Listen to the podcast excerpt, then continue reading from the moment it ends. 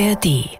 Also wenn du sowas überlebt hast, kommst du, wenn du einigermaßen wieder geradeaus gucken kannst, also so war es auf jeden Fall bei mir, dann willst du alles, was ich wollte, war Pasta essen und, und Sex haben. Und Frauen wird ja immer unterstellt, dass sie irgendwie von, von sich aus gar keine äh, äh Begierde äh, empfinden, aber Surprise. Erstens war das bei mir sowieso schon äh, äh, immer wie, wie bei allen anderen Frauen äh, vorhanden, aber wenn dir sowas passiert, dann kommt dann kommt nach, nach äh, also gemixt mit äh, lustigen Depressionen und, und Verzweiflung und Rückschlägen und allem, kommt das aber auch. Also das äh, und diese Freiheit, also dass ich nicht überwacht bin, ähm, ja, das also das hat äh, also das hat eine riesige Portion ganz entfesselte Lebensfreude in mir freigesetzt. Das war toll. Birds flying high, you know how I feel. Sun in the sky, you know how I feel. Breeze drifting on by, you know how I feel. Herzlich willkommen bei Freiheit Deluxe. Mein Name ist Jagoda Marinic. Ich bin Autorin, Kolumnistin und Host dieses Podcasts. Alle 14 Tage spreche ich mit meinen Gästen über Freiheit und ihre persönlichen Freiheiten.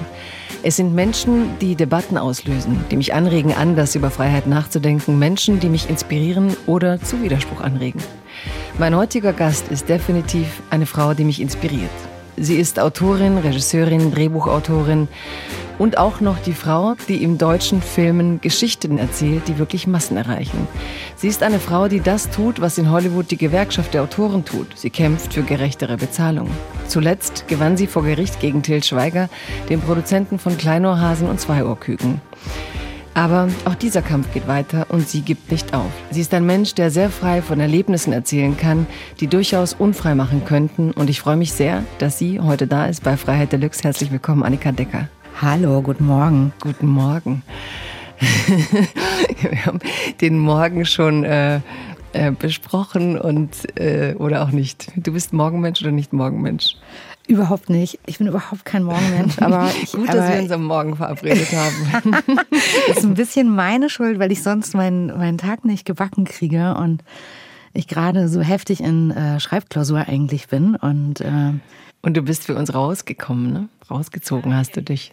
Ich habe mich extra aus meiner Höhle getraut. Oh. Normalerweise mache ich gar keine Termine, aber weil ich so ein großer Fan von dir und Freiheit Deluxe bin, ähm, habe ich mich rausgetraut. Oh, das und, freut äh, mich sehr.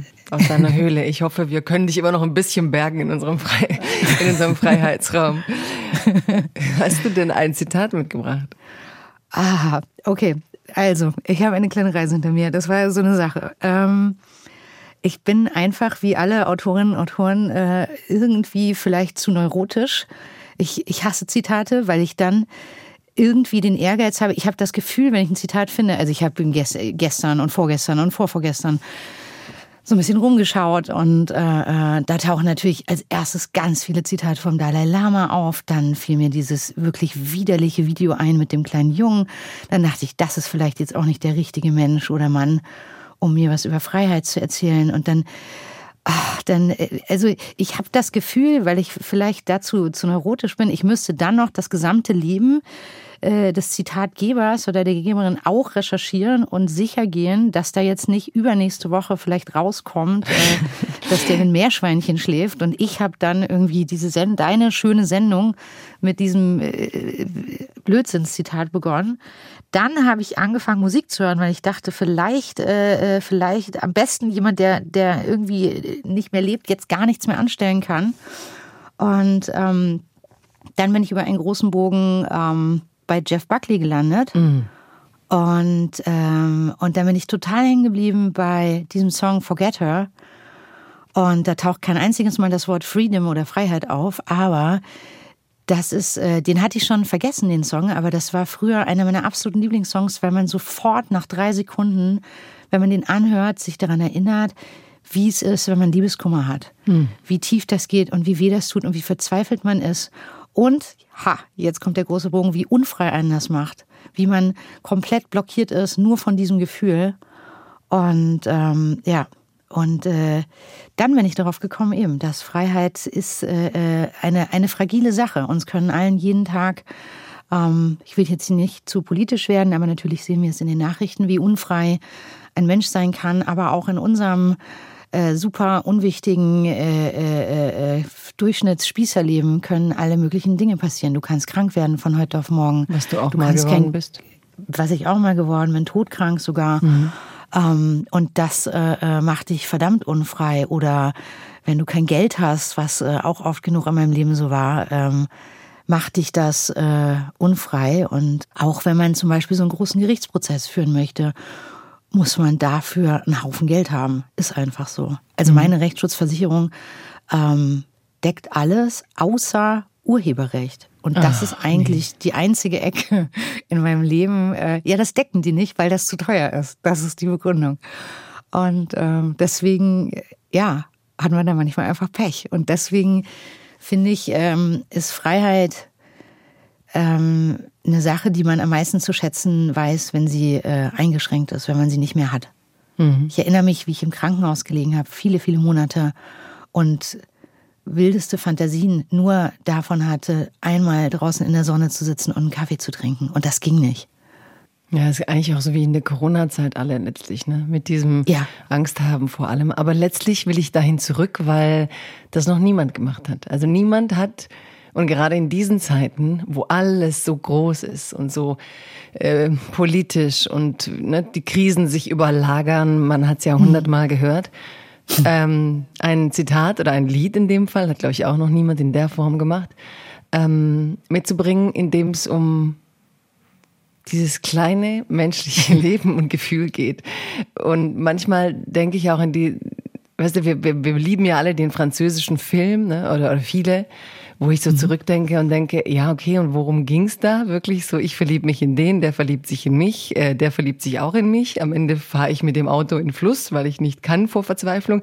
Also, weißt, weißt mhm. du, dieses diese kleinen Dinge, für die wir halt auch in der Welt sind, wo ich mich auch manchmal frage, ob wir in diesen Zeiten, wo alles so dich braucht, gefühlt, ne, als Bürgerin. So ja. dieses nur noch schnell die Welt retten, was damals schon fast prophetisch war, wenn man für heute so sieht, wo ich, du hast jeden Morgen auf und fragst dich so, was erwarten sie heute jetzt für eine Positionierung, ne, so. Und, und es ist wichtig und man will teilhaben. Und ich glaube, ich habe das auch in mir, aber ich habe gerade richtig gemerkt, wie mich das angefasst hat, ähm, dass es halt auch wirklich diese Zeit gab und, und Künstler, also wie Jeff Buckley, wo du halt verliebt warst und das war alles, worum sich die Welt dreht, weißt du? Und wo du, ähm, wie du sagst, nicht verliebt bist, wie du es gerne wärst und alles zugrunde geht gefühlt, ne? Dieses äh, himmelhoch jauchzende ja. Zeit. Aber das auch irgendwie zu würdigen, dass wir auch dafür auf der Welt sind, dass, dass unsere Gefühle ich, und unsere ich Liebe so Ich so sehe das Platz total anders. Entschuldige, dass sag, ich unterbreche. Ich sehe das total anders. Ich finde, es ist überhaupt kein kleines Gefühl und es ist alles, worum sich die Welt dreht. Und ich mhm. glaube, wenn mehr Liebe in der Welt äh, wäre oder wenn manche ähm, ich habe sogar die Theorie, äh, äh, die ja auch nicht ganz falsch ist, dass wenn man sich die Kindheiten anschaut von Trump und, und, und irgendwelchen äh, Despoten, äh, da ist äh, wenig Liebe gewesen in der Kindheit. Und ich glaube, dass das, äh, äh, dass dich das zu einem ganzen Menschen macht. Und wenn du das nicht bekommst oder nicht erfahren hast oder nicht weißt, wie das geht, dann verursacht das Probleme, die unter Umständen riesig groß werden können und äh, Auswirkungen auf die ganze Welt haben.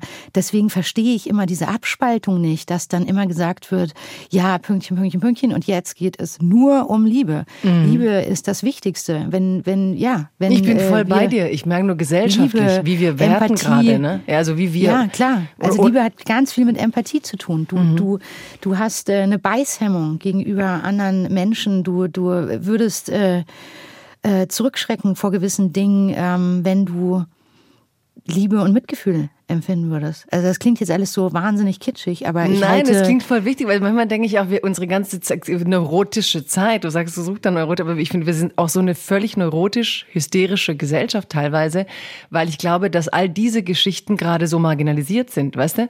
Also ich weiß, du findest es wichtig, aber guck doch mal die letzten Filme, die gewonnen haben. Am Ende sind sie doch auch die Fortsetzungen der großen Krisen. Weißt du, wer kriegt jetzt äh, Fernsehen auch Preise.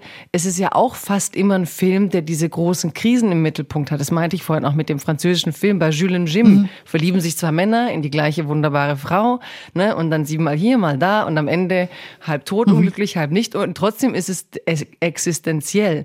Und ich glaube, genau wie du sagst, dass wir manchmal genau diesen Zugang heute verlieren. Also ich bin gar nicht so mit Trump. Ich glaube, da geht mehr kaputt als, als eine schlechte Kindheit. Aber es gibt viele Leute mit einer schlechten Kindheit, die dann trotzdem wunderbare Menschen werden. Nein, ja, natürlich. Ich glaube, du hast immer die Chance, du hast immer die Chance, äh, später was draus zu machen. Ich sage gar nicht, dass das irreparabel ist. Aber mhm. wenn du in dieser Stumpfheit äh, dann beschließt, weiterzumachen und weiterzuleben, äh, dann passieren schlimme Dinge. Und klar, ich glaube schon, dass jeder die Chance hat. Jetzt lädst du mich natürlich ein zu fragen, was wie deine Kindheit war ganz äh, typischer, würde ich sagen, so äh, Bildungsbürgertums, äh, äh, Kleinstadt, Kindheit.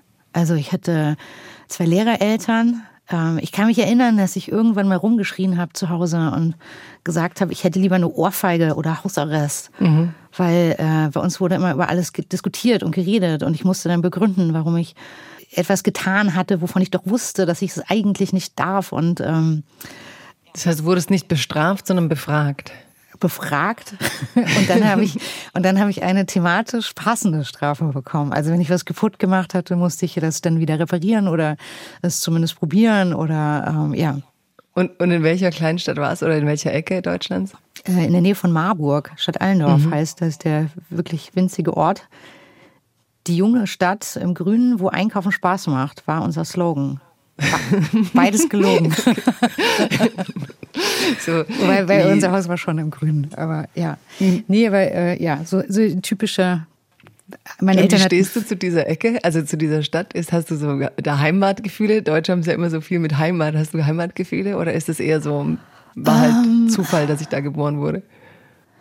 Ich ha, habe ich mich neulich drüber unterhalten. Ich habe mit Hessen gar nicht so ein so ein super ausgeprägtes Ding. Also da lebt meine Mutter, die ich natürlich liebe und, und, und sonst auch viele Menschen, ähm, ähm, die, mit denen mich was verbindet. Aber ich habe gar nicht so, ich habe das viel krasser, komischerweise, wenn ich am Meer bin. Das, das, äh, das, das löst in mir ganz viel aus. Und ich glaube, weil ich natürlich so wie, wie jedes ähm, Lehrerkind äh, immer von, vom ersten bis zum letzten Urlaubstag äh, äh, weg war. Wir sind dann, weiß ich nicht, mit dem vollgepackten Auto drei Tage zu meiner Tante nach Spanien gefahren oder so. Und ähm, deswegen glaube ich, habe ich, habe ich auch viel, äh, viel Meer und Sonne und Strand und sowas erlebt. Das klingt Kann ich wahnsinnig verwöhnt, aber ja, so ist es so, eben.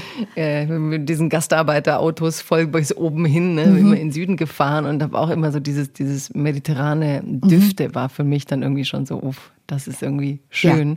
Aber ich fand es so lustig, weil du halt deinen Ort gar nicht genannt hast, sondern irgendeine deutsche Kleinstadt. Und meistens bin ich so mh, mm, fast neugierig, irritiert, wie viele so eine doch diesen Heimatbegriff und zu diesem Herkunftsort hatten. Und bei dir hatte ich das eben gerade so nebenbei nicht so, dass ich dachte, hm, das ist jetzt nicht so nur wichtig. Nee, ne?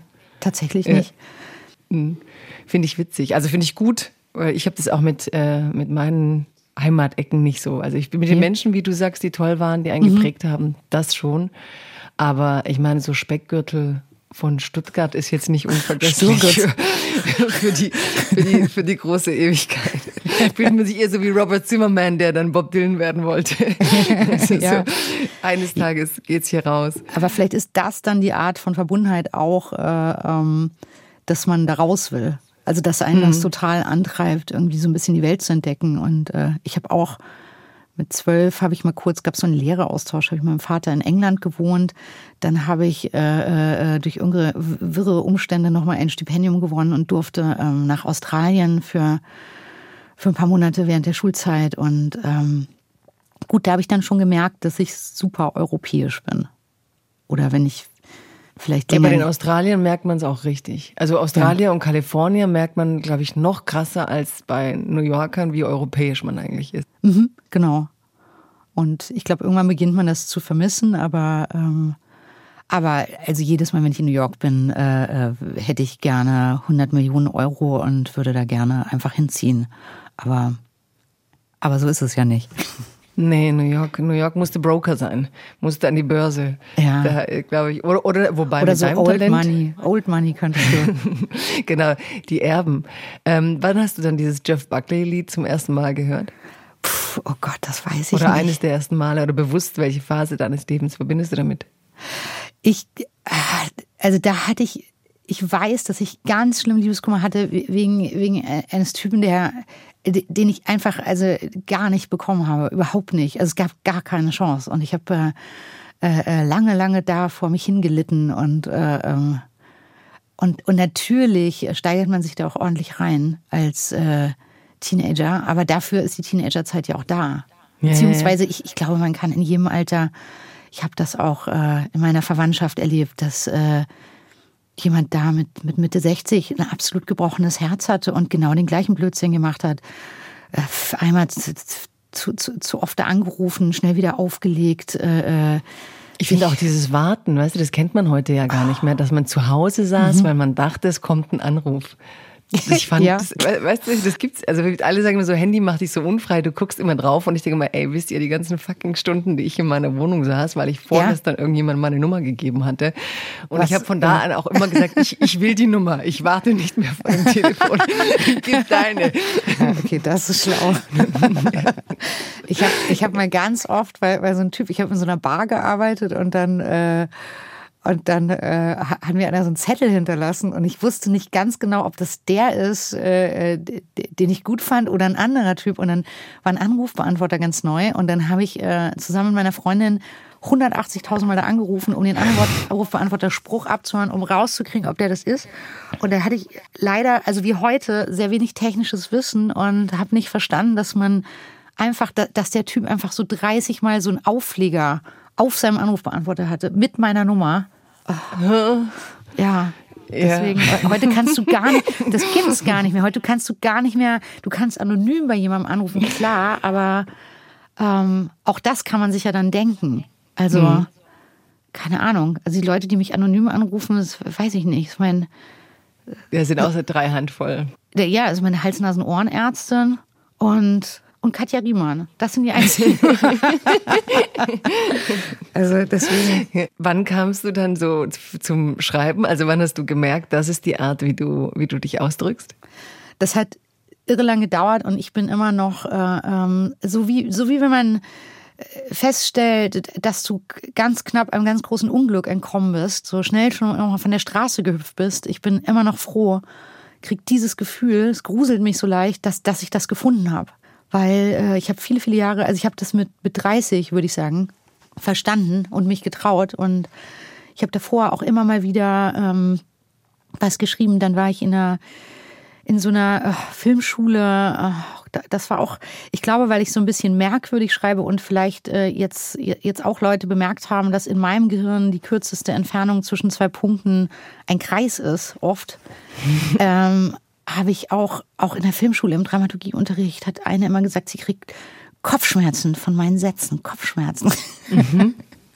Und äh, ich habe mich einfach ganz lange nicht getraut oder ich komme auch aus keiner, keiner Künstlerfamilie oder erst jetzt im Nachhinein, ähm, äh, wo mein Vater gestorben ist, habe ich festgestellt, wie viel Kreativität da eigentlich auch in seiner Familie ist, in musikalischer Hinsicht, aber das, das habe ich nicht so richtig Das heißt, verstanden. bis 30 hast du gedacht, du wirst was oder machst was? Ach, bis drei, ich war so ein bisschen lost. Ich hatte mein Studium äh, abgebrochen zum Entsetzen meiner Eltern. Und wolltest auch Lehrerin werden oder was war dein Studium? Auf gar keinen Fall. Bei uns sind alle Lehrer, wirklich alle. Also alle Tanten, Onkels. Also ich, ich entstamme einer absoluten Lehrerdynastie. Und dann hat mein Großvater irgendwann mal die Eitelkeit besessen und hat, hat jemanden, hat so einen Stammbaum erstellt. Und da waren auch alle Lehrer. Alle Lehrer. also deswegen. Ähm, Und auf der anderen Seite der Familie auch. Die waren dann noch zusätzlich äh, Kantoren und Orgelspieler oder sowas in der Richtung. Und ähm, das, ich wollte das auf keinen Fall werden, weil ich schon gespürt habe, dass ich nicht, wahrscheinlich nicht gerecht wäre. Wenn ich so, ein, so ein Kind nicht leiden könnte in der Klasse, und so eins gibt's ja immer, würde ich das wahrscheinlich schlechter benoten. Und ich finde, ähm, weiß nicht, meinen Vater habe ich immer als ganz äh, hundertprozentig fair empfunden und äh, das habe ich wahrscheinlich nicht so in mir. deswegen. Ja, und deswegen habe ich dann alle möglichen Jobs in Filmproduktionen gemacht. Und weil ich ja nicht studiert hatte, habe ich jetzt auch nicht irgendwie die besten Jobs bekommen. Und dann habe ich mich irgendwann hochgeackert, weil wahrscheinlich dann doch äh, äh eine Sache äh, so ein bisschen hervorstechend war, die mir selbst gar nicht klar war und habe dann äh, oh, nach vielen, vielen Jahren als Dramaturgin eben auf der anderen Seite gearbeitet. Und das ist immer so der Mistjob, weil wenn eine Firma finanziell äh, gerade struggelt, ist das der erste Job, der gekündigt wird. Mhm. Weil das so ein Luxus ist, sich also ähm, jemanden äh, äh, zu leisten, der sich einfach nur mit, mit Sinn und Inhalt beschäftigt. Das, ja. Ja, krass eigentlich, ja. Und dann war ich lange, lange, lange auf dieser anderen Seite quasi, also habe Termine mit Autoren gehabt und habe das immer sehr bewundert, wenn man irgendwie schreiben konnte. Aber ich, ich habe äh, nicht die, den Gedanken gehabt, dass ich das auch sein könnte. Und dann habe ich irgendwann für diese Filmschule etwas schreiben müssen und das wollten dann tatsächlich irgendwie zwei Dozenten kaufen, die auch Produzenten waren im richtigen Leben und ein unabhängiger Produzent. Und dann dachte ich, okay, cool, dann ich bin ja immer pleite. Vielleicht bin ich so jemand, der immer mal so eine Idee verkaufen kann und dann kriegen das äh, richtige Autorinnen und Autoren und schreiben das weiter. Also auch da habe ich ein Brett vorm Kopf gehabt, das immer noch nicht verstanden und dann habe ich so ein paar äh, Konzepte und, und, und, und Serienideen und so geschrieben und habe dem gar nicht so einen großen Wert beigemessen, weil wir ja im Leben, glaube ich, immer das am wenigsten wertschätzen oder wahrnehmen, was wir tatsächlich gut können, weil es uns leichter fällt als anderen. Und dann hat sich das alles sofort an Sender verkauft. Auch da habe ich ihm gedacht, ich bin so wie so ein, wie so ein Zwischenstück, wie so ein Adapter. So, die, dann kriegen das Leute, die wirklich schreiben können. Und dann hatte ich Glück, weil das sehr speziell war, wie ich schreibe, sodass das gar nicht so einfach war, jemanden zu finden, der da andocken kann.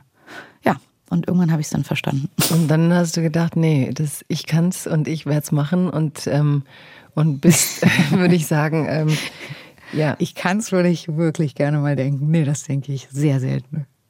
Aber das braucht man, glaube ich, auch dafür. Ja und nein. Ich glaube, dass Frauen dann immer ganz schnell denken, sie denken das nicht.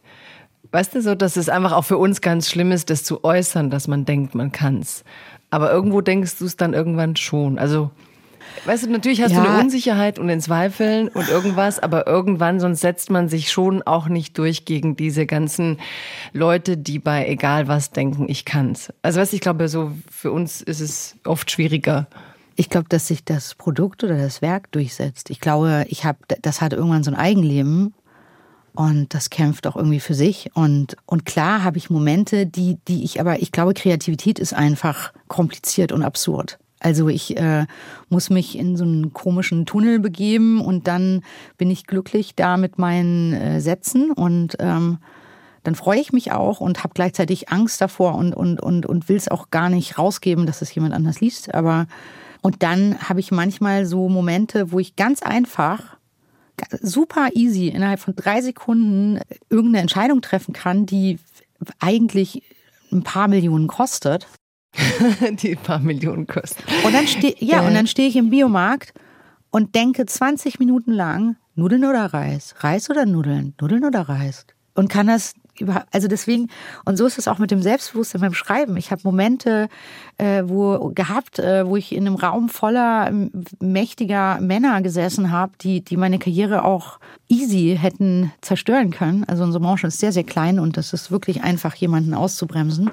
Und da habe ich mich dann aber auch wie in so einem Tunnel äh, durchgesetzt oder keine Angst gehabt, meine Meinung zu sagen. Und ähm, dann gab es wieder andere Momente, äh, da hat mich irgendwas sofort verunsichert. Sofort. Von jemandem, der gar nicht besonders toll war. Und ähm, ich glaube, das sind so verschiedene Phasen in einem, in einem kreativen Prozess. Und deshalb ähm, habe ich gelernt, diesen Prozess auch zu beschützen. Weil es gibt gewisse Phasen, da, da ist man so unsicher, da könnte quasi jeder kommen und einem. Ähm, wegblasen, ne? Genau. Mhm. Wieso diese, wie heißen diese Blumen, die, wie heißen die denn? Löwenzahn? Oder Pusteblumen, diese Pusteblumen. Pusteblumen, ja genau. Ja, ja, ja. Manchmal hast genau. du echt so Ideen, du sitzt dann davor und denkst wie so ein Kaleidoskop, oh, es bewegt sich, es geht, dann kommt jemand und sagt irgendeinen dummen Satz, das macht pff, alles ja. weg. Ja, ich weiß ja. genau, was du meinst, ja. Also diese Fragilität, das stimmt auch, wenn du sagst, man denkt, man, also einer hat mal gesagt, so ein New Yorker tatsächlich zu mir, writers have very huge egos, but very fragile ones. Ja. Also, und ich glaube, das stimmt. Also, man muss schon ein großes Ego irgendwo fühlen, um sich hinzusetzen und zu sagen, hey, in meinem Kopf passiert was, das ist für andere lesenswert und es baut auch noch eine Welt und es ist interessant. Und auf der anderen Seite ist es aber halt nicht so wie, wie, glaube ich, wenn man irgendwann im Schauspiel dann lernt, vor, vor einem Publikum, vor einer Bühne, ne, das auch irgendwie anders zu trinken. Ich glaube, bei, bei diesem Schreibprozess sind nochmal andere. Ja, wobei Schauspieler ja auch wahnsinnig unsichere Menschen sind. Also auf eine andere Art. Mhm. Aber ähm, sie können sich leichter exponieren, finde ich. Also, oder sie halten es leichter aus. Ich die sind es mehr gewohnt, aber sie sind ja in einer Rolle, die jemand anderes geschrieben hat. Und, und äh, ich habe das auch schon erlebt, dass gestandene Schauspielerinnen ähm, oder bevor sie in die Rolle so reingleiten, also was beim Schreiben ja genauso ist, dass du irgendwie den, die Tonalität finden musst und äh, die, die eine Geschichte verlangt und dann findest du sie einfach wochenlang nicht und plötzlich ist sie da oder du lässt es dann liegen und dann kommt es plötzlich. Und das habe ich auch bei Schauspielerinnen und Schauspielern erlebt, dass die am ersten Drehtag kommen und so unsicher sind. Und ich und ich spüre das dann und ich habe dann Empathie dafür und ich, ich also ich, ich ich muss denen signalisieren, dass ich keinen Zweifel daran habe, dass das ganz fantastisch wird, dass ich mhm. dass ich nicht und ähm, so ist zum Beispiel meine Verlegerin, die hat also keine Ahnung, ob sie jemals Zweifel hat, aber die ähm, die vermittelt mir dieses Gefühl und dann fliege ich, dann freue ich mich. Mhm. Mit, mit dem Ego puh, da rätsel ich schon seit Jahrzehnten rum. Ich ja, und ich liebe auch deine Szene mit den Nudeln. Ich frage mich immer, was das Gehirn da eigentlich macht oder was man da eigentlich macht, wenn man dann, wie du sagst, irgendwie davor denkt man so, ich kann Dinge sezieren, sagen, hier bin ich, ne, kostet 20 Minuten oder irgendwo. Aber ich denke, es ist wie so eine Art ähm, ungewollte Meditation, denke ich immer, des Kopfes, weißt du? Dass er einfach sagt so, hey, du kommandierst mich hier nicht die ganze Zeit rum, ne? Jetzt ist, jetzt ist Zen und jetzt stehst du vor vier Tomatensoßen, in denen nichts anders ist, außer das Etikett ja. letztlich. Und du, und du weißt nicht so. Ich glaube, das ist eigentlich so die, die Empire Strikes Back, weil eigentlich will dieses Gehirn ja auch nicht dauernd so ähm, von, von, von, von uns Menschen. Wir sind schon Herrscher. Irgendwie. Ja so gegenüber auch dieser Fantasie, wenn man das einmal kapiert, dass man ja, ich finde das irre äh, äh, oder das da kommen auch ganz lustige. Ich habe ja heimlich oft, also ich habe so das Gefühl, wenn ich nicht schreiben würde oder ich weiß es, ich habe nicht nur das Gefühl, ich habe äh, Beweise dafür aus meiner äh, früheren Zeit, wenn ich nicht schreibe, bin ich viel verrückter und ich kann ganz viel da reintun, äh, was äh, anstrengend ist oder nervig oder neurotisch oder oder auch völlig absurd. Also ich habe zum Beispiel die die Momente ich habe einmal mit so einem Ex-Freund zusammengearbeitet und dann habe ich äh, heimlich, habe ich, hab ich, also habe ich, weil der so unglaublich absurde Sachen in Streits gesagt hat, habe ich, habe ich ein, zwei davon verwendet. Die haben einfach so irre gut zu einer Figur gepasst, die fast genauso war wie er. Und, ähm, und der hat dann in jeder Drehbuchbesprechung gesagt, was für ein Idiot. Und und er hat es nicht kapiert, dass er es ist, oder wie? Und, äh, und ich mhm. habe aber jetzt zum Beispiel eine Figur, mit der ich mich, äh, die, die mir äh, sehr nahe ist. Und dann kommen immer Feedbacks zurück und dann, also stand da neulich wirklich, sie nervt. Sie nervt wahnsinnig. Ich, äh, ja, mhm habe ich dann lieber für mich behalten. oder, oder es gab so. Oder du bist halt heimlich so. Ja, ich meine, privat stehe ich ja auch dazu, aber ich, ich, ich merke dann manchmal, ähm, oder du verwendest irgendwas, irgendwas, was du mal getan hast, aus großem Liebeskummer oder ich weiß nicht. Und dann wird das Drehbuch besprochen und dann sagen alle, oh mein Gott, wie Psycho. Und Im wirklichen Leben würde das ja nie jemand tun. ja. Ja, wo man sich immer fragt, wie clean dann alle eigentlich leben. Ja, oder ne? wie wenig die sich trauen. Auf der anderen Seite, muss man dann mhm. vielleicht auch mal sagen. Also. oder wie viele Gefühle eigentlich ausgelebt werden, ne? Ja, also ich kenne Leute, da würde ich sagen, die haben seit sie circa 35 sind gar nicht mehr herzlich gelacht.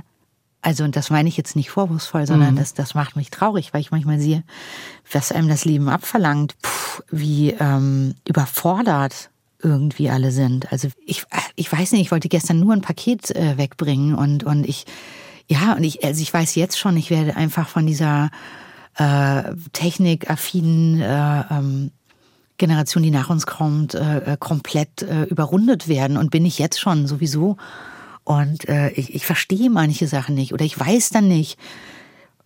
Ich, kann dir QR-Code ja nicht ansehen, ob der für, für, für, für welchen Paketdienstleister der ist. Und es sind immer andere. Und, oh, und dann muss man da immer ins Menü rein und lauter diese kleinen Dinge des Alltags. Oder du, du, also mein gesamtes Leben oder von vielen Menschen wäre geliefert, wenn ich, wie das schon mal passiert ist, meine, meine äh, Apple, äh, wie heißt das, Apple-Identität äh, vergessen würde, das Passwort, bist mhm, du mhm. komplett aufgeschmissen. Ja, ich mache das alles immer noch wie Omas. Ich mache alles voll von entweder zwinge ich mich, es zu merken, weil ich immer denke, ist es zum Leidwesen aller anderen, weil ich dann irgendwie halt ähm, oft dann nicht parat habe.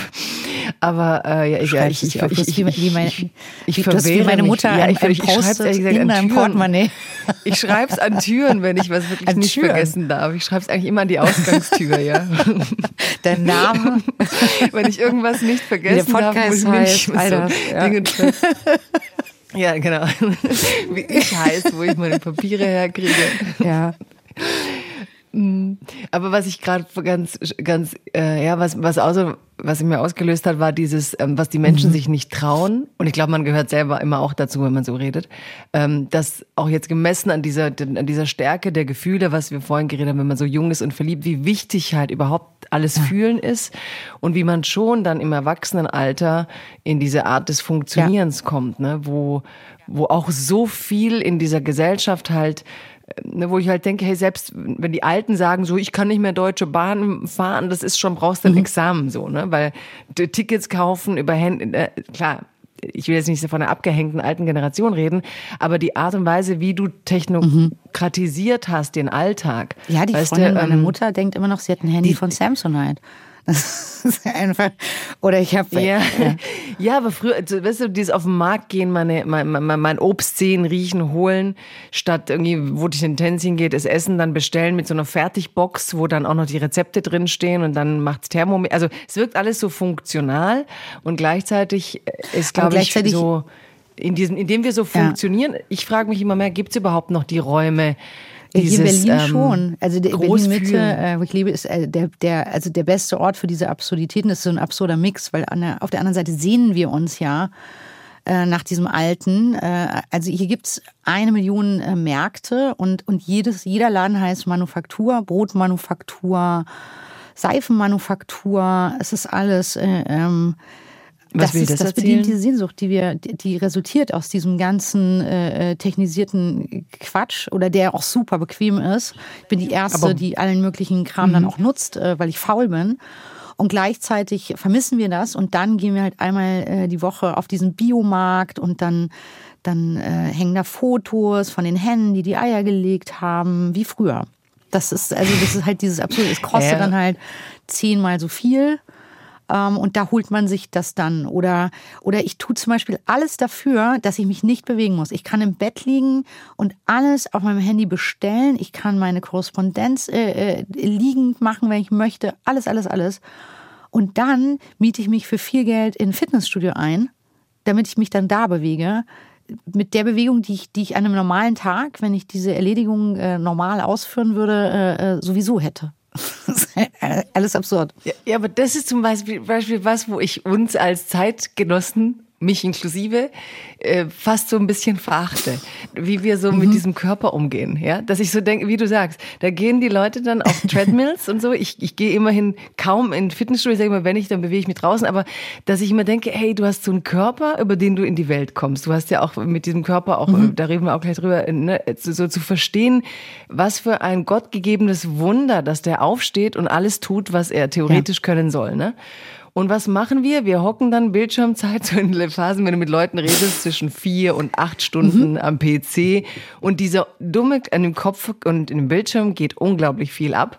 Aber dieser wunderbare Körper da, den wir haben, der sitzt wie so träge Masse und geht immer tiefer nach unten. Ich, ich hasse wirklich, dass wir so, weißt du, dass wir so aufstehen und so äh, ent, entkörpert sind inzwischen dass uns das auch nicht zwingt. Also, dass, dass dieser Körper, dass unsere Bewegungshormone oder was das auch produzieren müsste, so dermaßen runtergefahren sind, dass wir auch nicht getrieben sind, das zu Aber tun. manche weißt sind so, das doch total. ich denke so, meine 90-jährige Großmutter ist irgendwie noch Steinhügel ja. hochgerannt und mit 80 ihren Ziegen hinterher, die hat Weinberge angepflanzt. Wenn du zu der gesagt hast, so setz dich hin, die hat vielleicht so gesessen, solange es lustig war, das Gespräch und dann fing sie an irgendwie, aber die hatte halt ein Haus und Weinberg und also diese Lust an der Tätigkeit, wo uns das als äh, urbane Zivil, also was ich sag, mich irritiert das immer, dass wir diese trägen Körper vor diesen ja Ja, also wobei sind. ja auch ganz viele Leute heutzutage so ganz zwanghafte äh, Sportmaniacs sind.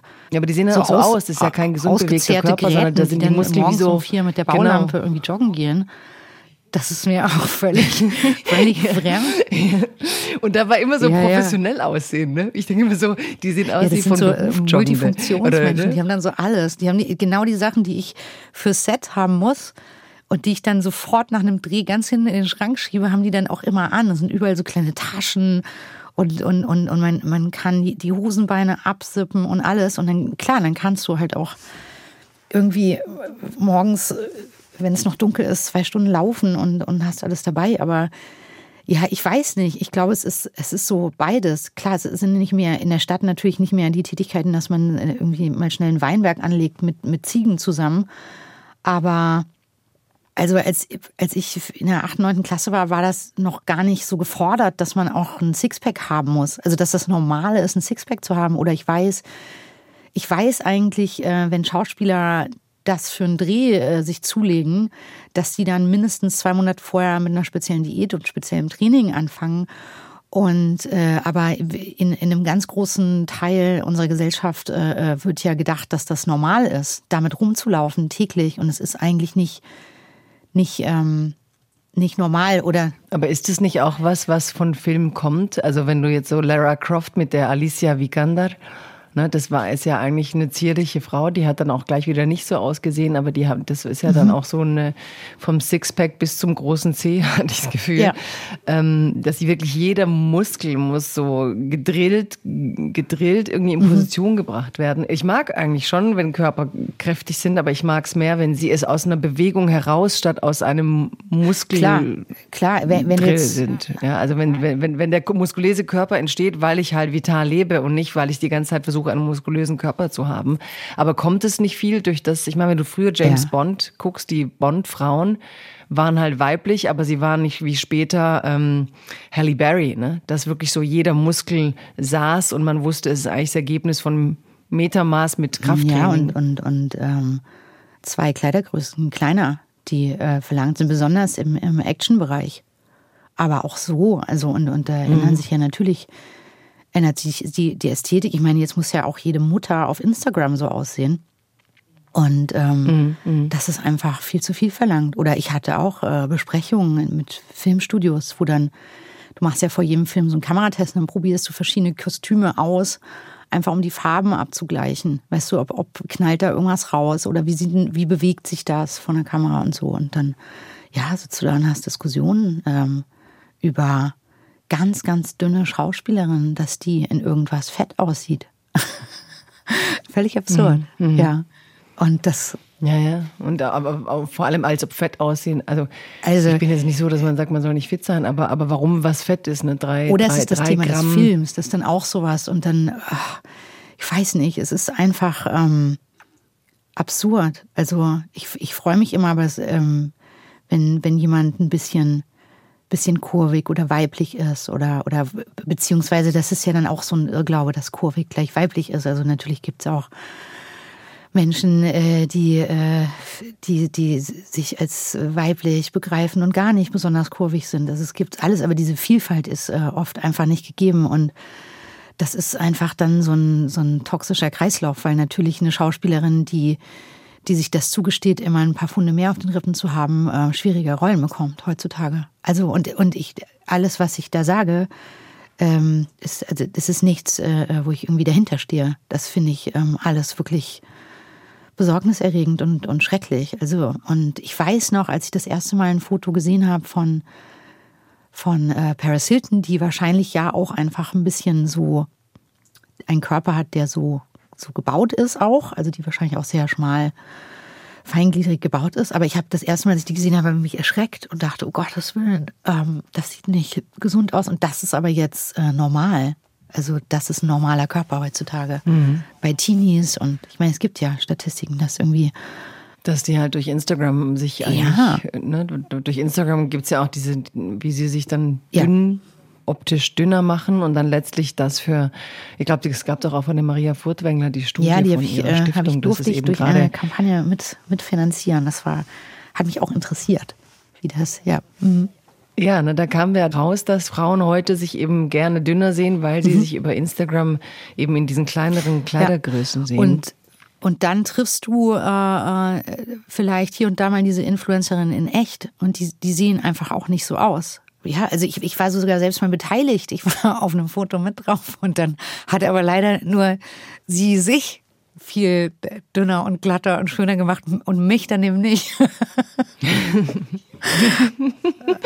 ja. ja auch fies, oder? Da machen die, also ich meine nicht, dass man so aussehen ich, ich wollte. Ich finde was alles, oder ich finde, ähm, wenn, dann muss man es muss man's auch irgendwie zugeben. Also es, es gibt was in Menschen, die den Ehrgeiz haben, bei, bei Sachen, die sie sich äh, teuer erquält haben, äh, so zu tun, als seien sie damit geboren. Und das ist, das finde ich manchmal un, unfair. Also man muss ja auch nicht alles öffentlich erzählen, aber äh, wenn ich unter Freundin bin, dann, dann sage ich, sage ich schon, ähm, ähm, weiß ich nicht, ich gebe ja auch zu, dass ich irgendwie, ich, ich habe keine Ahnung, was meine normale Haarfarbe ist. Ich war irgendwann als Kind mal blond und ab einem gewissen Alter habe ich da mit, mit diversen Strähnchen rumexperimentiert und, und äh, das, das ist ganz offensichtlich. Deswegen ja, ich finde es aber eher für die junge Generation, weil irgendwie, wenn du, wenn du, wenn du älter bist, findest du es eigentlich auch nicht mehr schön, finde ich. Also du siehst es und denkst so, warum sieht das eigentlich so super die künstlich aus? Ästhetik, und, und, ja, und, und, aber ich glaube, wenn du halt damit gerade so ne, die Welt entdeckst und dir diese Bilder dann dauernd als Normalität entgegenkommen, dass es unglaublich schwer ist, davon abzurücken, dass, dass mhm. es nicht real ist. Ne? So, ich weiß noch, als damals äh, ja, da fing das ja an, dass J. Lo und Salma Hayek und ne, auch in Hollywood so ähm, ja durchgesetzt haben, dass sie eben keine Lust haben, sich ihre ja. Kurven runterzuhungern. Ne? Dass es äh, Bilder gab von J. Lo, wo sie auch Zellulitis hatte und trotzdem dachte ich, ziehe jetzt kurze Hosen an, mir egal, ich bin sportlich, aber ist halt so. Und ich weiß, als ich 18 war, dachte mhm. ich, wie cool, so kannst einfach deinen Körper haben und that's it. Ne? So, also du musst nicht dauernd ähm, denken, klar willst du irgendwie gesund sein, aber du musst nicht dauernd denken, entspricht mhm. es diesem Ideal. Aber ich glaube, wenn du jetzt mit der Instagram-Maschinerie kommst, wo du sozusagen nicht mal mehr ein normales Gesicht siehst, weil das auch von der Sehgewohnheit todkrank aussiehst. Also ich finde inzwischen, wenn man Leute auf, im, im, Netz sieht ohne Filter, dass man sofort denkt, ist was los mit der? Ist die verhungert? Ist die krank? Weil man so gewohnt ist, letztlich irgendwelche ja. Filter zu sehen.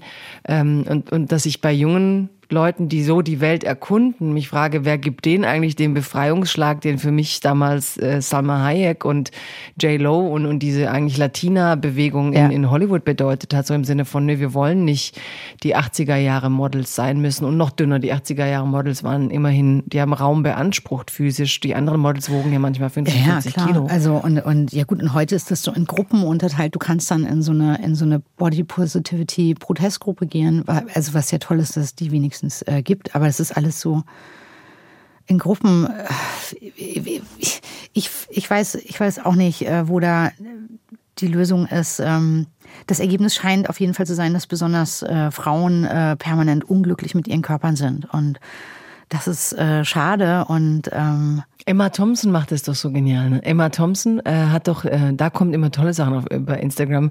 Da saß sie, glaube ich, auf der Bühne. Irgendwie hat die auch eine großartige Art, so mit mhm. ihrem Alter umzugehen. Ich glaube, die die sagt halt, mhm. jetzt ist so, so bin ich. Und so tritt sie aber auch physisch auf, also mit auch einer großen Freiheit. Und in irgendeinem Video saß sie auf der Bühne und machte sich fast über sich selber lustig. Sie sagt, ich komme als Frau auf die Welt. Ich habe einen Verstand bekommen. Und was mache ich mit diesem Verstand? Ich zwinge ihn, sich über, zu überlegen, wie ich dünn werde, wie ich gut aussehe, wie ich irgendwelchen Männern gefallen. Und das mache ich dann, bis ich irgendwie 60 bin und kapiere, was soll der Scheiß so. Ne? Ich habe auch die Freiheit, das nicht zu tun und meinen Verstand anders zu verwenden.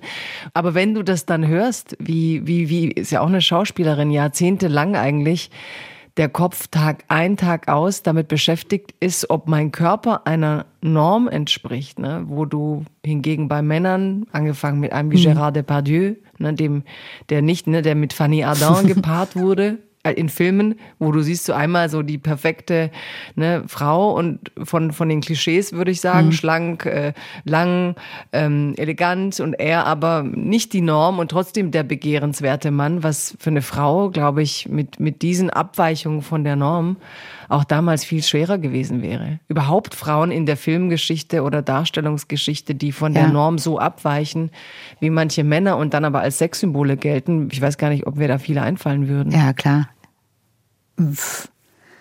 keine.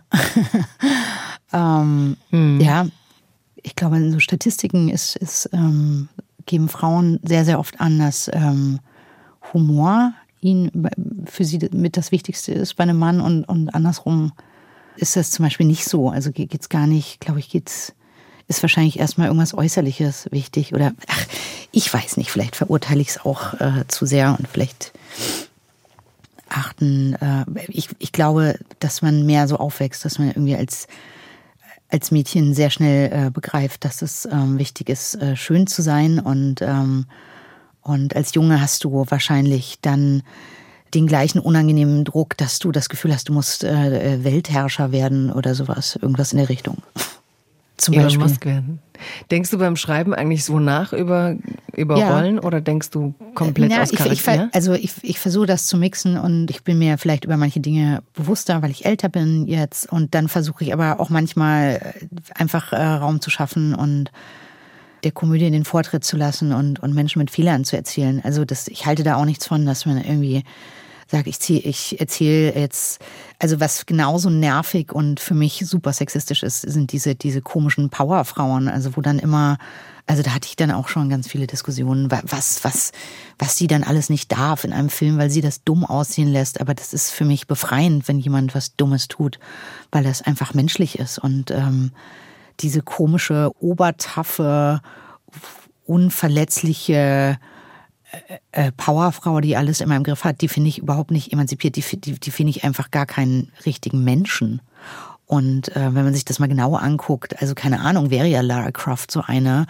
Und natürlich äh, läuft die also in super sexy Hotpants rum und, und, und, und ihre Brüste quellen aus ihrem Oberteil raus. Also das, das ist so, deswegen, also ich finde, Dinge sind immer so komplizierter und, und ich glaube auch grundsätzlich muss alles erlaubt sein, wenn man sich etwas ausdenkt. Dann muss man eben selbst entscheiden, wo da die Grenze ist oder wie man, wo man da Empfindlichkeiten hat oder oder äh, und natürlich im letzten versuche ich das alles nochmal abzuklopfen und überlege dann, was was vermittel ich damit und so. Aber genau wie mit der Suche nach dem äh, richtigen Zitat in den letzten Tagen kann, wird das manchmal auch hyperneurotisch und dann werfe ich alles weg und mache so, wie ich von Anfang an gedacht habe. Deswegen, ich kann da gar nicht, ich habe da überhaupt mhm. keine äh, ganz eindeutige Haltung zu. Es ist immer ein Mix aus allem und ähm, ja. Wie viel von diesem Alltag beobachten, durch Berlin gehen, sich die Dinge erklären, Menschen sehen, fließt dann ein in dein Schreiben, in deine Figuren? Oder sind die wirklich mehr so, dass du sagst, nicht, ich wende mich von allem ab, ich bin in meinem Tunnel, wie du sagst, und da kommen dann die Figuren, auf die ich Lust habe und ich weiß gar nicht, was mit zu tun hat? Oder gehst du schon so durch die Stadt und guckst, überhaupt ah, nicht. Ähm, spannend? Nee, oder, überhaupt oder nicht. Das bist du bist du Diebin, Alltagsdiebin? Ich glaube, das bin ich automatisch. Ich, bin, ich dachte früher einfach, ich bin krankhaft neugierig. Das bin ich wahrscheinlich auch und habe eine super Rechtfertigung dafür. Also ich kann mich jetzt nicht so gut, wenn ich mit meinem Mann essen gehe und nebenan streitet sich jemand am Tisch, weiß der sofort, ich kann mich keine Sekunde mehr auf unser Gespräch äh, konzentrieren. und das interessiert mich. Oder ich war äh, äh, vorletzte Woche auf einer Hochzeit und dann gab es da zwischen ein Paar einen, einen riesen Beziehungsstreit und die Frau ist abgehauen. Und, und natürlich habe ich einen Großteil der Hochzeit damit verbracht, äh, mit dem übrig gebliebenen Mann dann äh, äh, die, die gesamte Beziehung zu analysieren.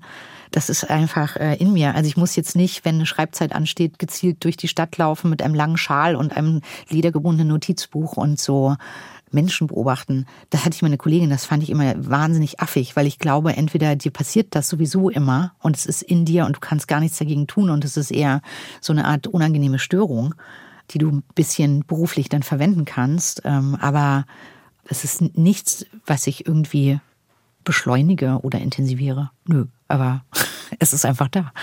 Hm. Wir haben gerade über Körper geredet, über letztlich das Bedürfnis, schön zu sein und oder überhaupt, über dass wir manchmal, glaube ich, sehr bezuglos sind zu diesem Körper. Und du hast, glaube ich, allein durch deine mhm. Krankengeschichte, über die du auch ein Buch geschrieben hast und über die es auch ähm, andere Podcasts gibt, wo du sehr intensiv ähm, über die Schritte erzählst, ähm, die du mhm. da erlebt hast.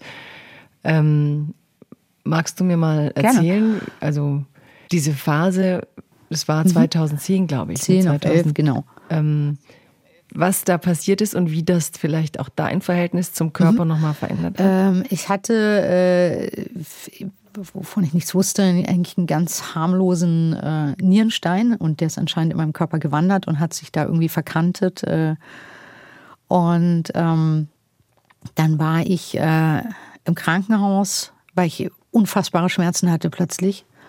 So, so Koliken, Nierenkoliken und, und, und darüber hinaus noch ähm, ein Schmerz, äh, von dem ich später erfahren habe, dass er der Vernichtungsschmerz heißt, passenderweise. Und das fühlt sich auch so an, ne? Es fühlt sich exakt so an. Also ich habe äh, brutaler Name auch eigentlich. Ne? Passender Name. Für, für, also man sieht tatsächlich so, so wie so ein, wie so ein, äh, wie so ein Bohrer, der durch den Körper geht ja, ne? und ihn also du auslöscht, weißt, so. wie so ein Tier, wie Tiere, glaube ich, auch wissen, dass sie gleich sterben. Also nimmst du das irgendwie wahr? Also habe ich äh, hm. gedacht. Und ähm, und dann äh, bin ich damit nach Hause geschickt worden. Äh, das äh, wurde vermutet, dass es psychosomatisch sei. Und ähm, das passiert, äh, wie ich heute weiß, äh, sehr, sehr oft mit äh, Patienten, die, die ähm, kurz vor einer Sepsis stehen. Sepsis ist, äh, an Sepsis sterben mehr Menschen als an Herzinfarkt und Schlaganfall zusammen. Das muss man sich auch mal reinziehen. Und eine Sepsis kann ganz verschiedene Ursachen haben. Bei mir eben diesen äh, Nierenstein, der meine Niere gestaut hat und dann ist das ganze äh, Gift quasi in meinen Körper. Und dann äh, äh, war es eigentlich schon fast zu spät. Dann war ich nochmal in der Klinik und dann bin ich ähm, äh, sieben, acht Tage, acht Tage, glaube ich, im künstlichen Koma gewesen. Dann bin ich daraus äh, zurückgeholt worden. Das ist auch ein komplizierter Prozess, äh, wenn der Körper noch ganz fragil ist und man hat dich ins künstliche Kummer versetzt, weil ja alle Organe alle, ja. quasi so überansprucht waren von dieser Vergiftung, dass man dachte, man muss sich, man muss deinen Körper genau. stilllegen. Genau. Ne? Das ist wie, wie eine Schonung, wie eine Schonhaltung für den Körper. Der muss dann, mhm. äh, kann sich dann einfach um die notwendigsten Dinge kümmern und bekommt noch ein bisschen Hilfe äh, dabei. Und ähm, ja, ich hatte Sepsis mit Multiorganversagen. Also das ist genauso, wie es klingt. Und äh, ja, und dann war das ein langer, langer Weg. Äh, also weiß ich nicht, war alleine anderthalb bis zwei Monate auf der Intensivstation, was ungewöhnlich ist, weil also Leute sind entweder da nach einer großen OP für, für eine Nacht zur Beobachtung oder die anderen Leute, die das Pech haben, da sehr, sehr lange zu sein, ähm, sterben da höchstwahrscheinlich auch. Und äh, ich habe heute auch noch eine WhatsApp-Gruppe mit meinen Pflegern und Krankenschwestern aus der Zeit. Also auch für die ist das gar nicht so, gar nicht so äh, gewöhnlich, dass ähm, dass jemand da quasi rauskommt und, und wieder laufen lernt. Und also all das musste ich lernen. Essen, laufen. Du musstest Aha. danach richtig. Ja, ja. Ich konnte, also meine erste Aha. Übung, als ich, als ich dachte, ich sei richtig fit, also wo ich dachte, wow, jetzt, äh, jetzt kann es aber losgehen, war meine erste Übung auf der Bettkante sitzen und mich einfach kurz äh, aufrichten.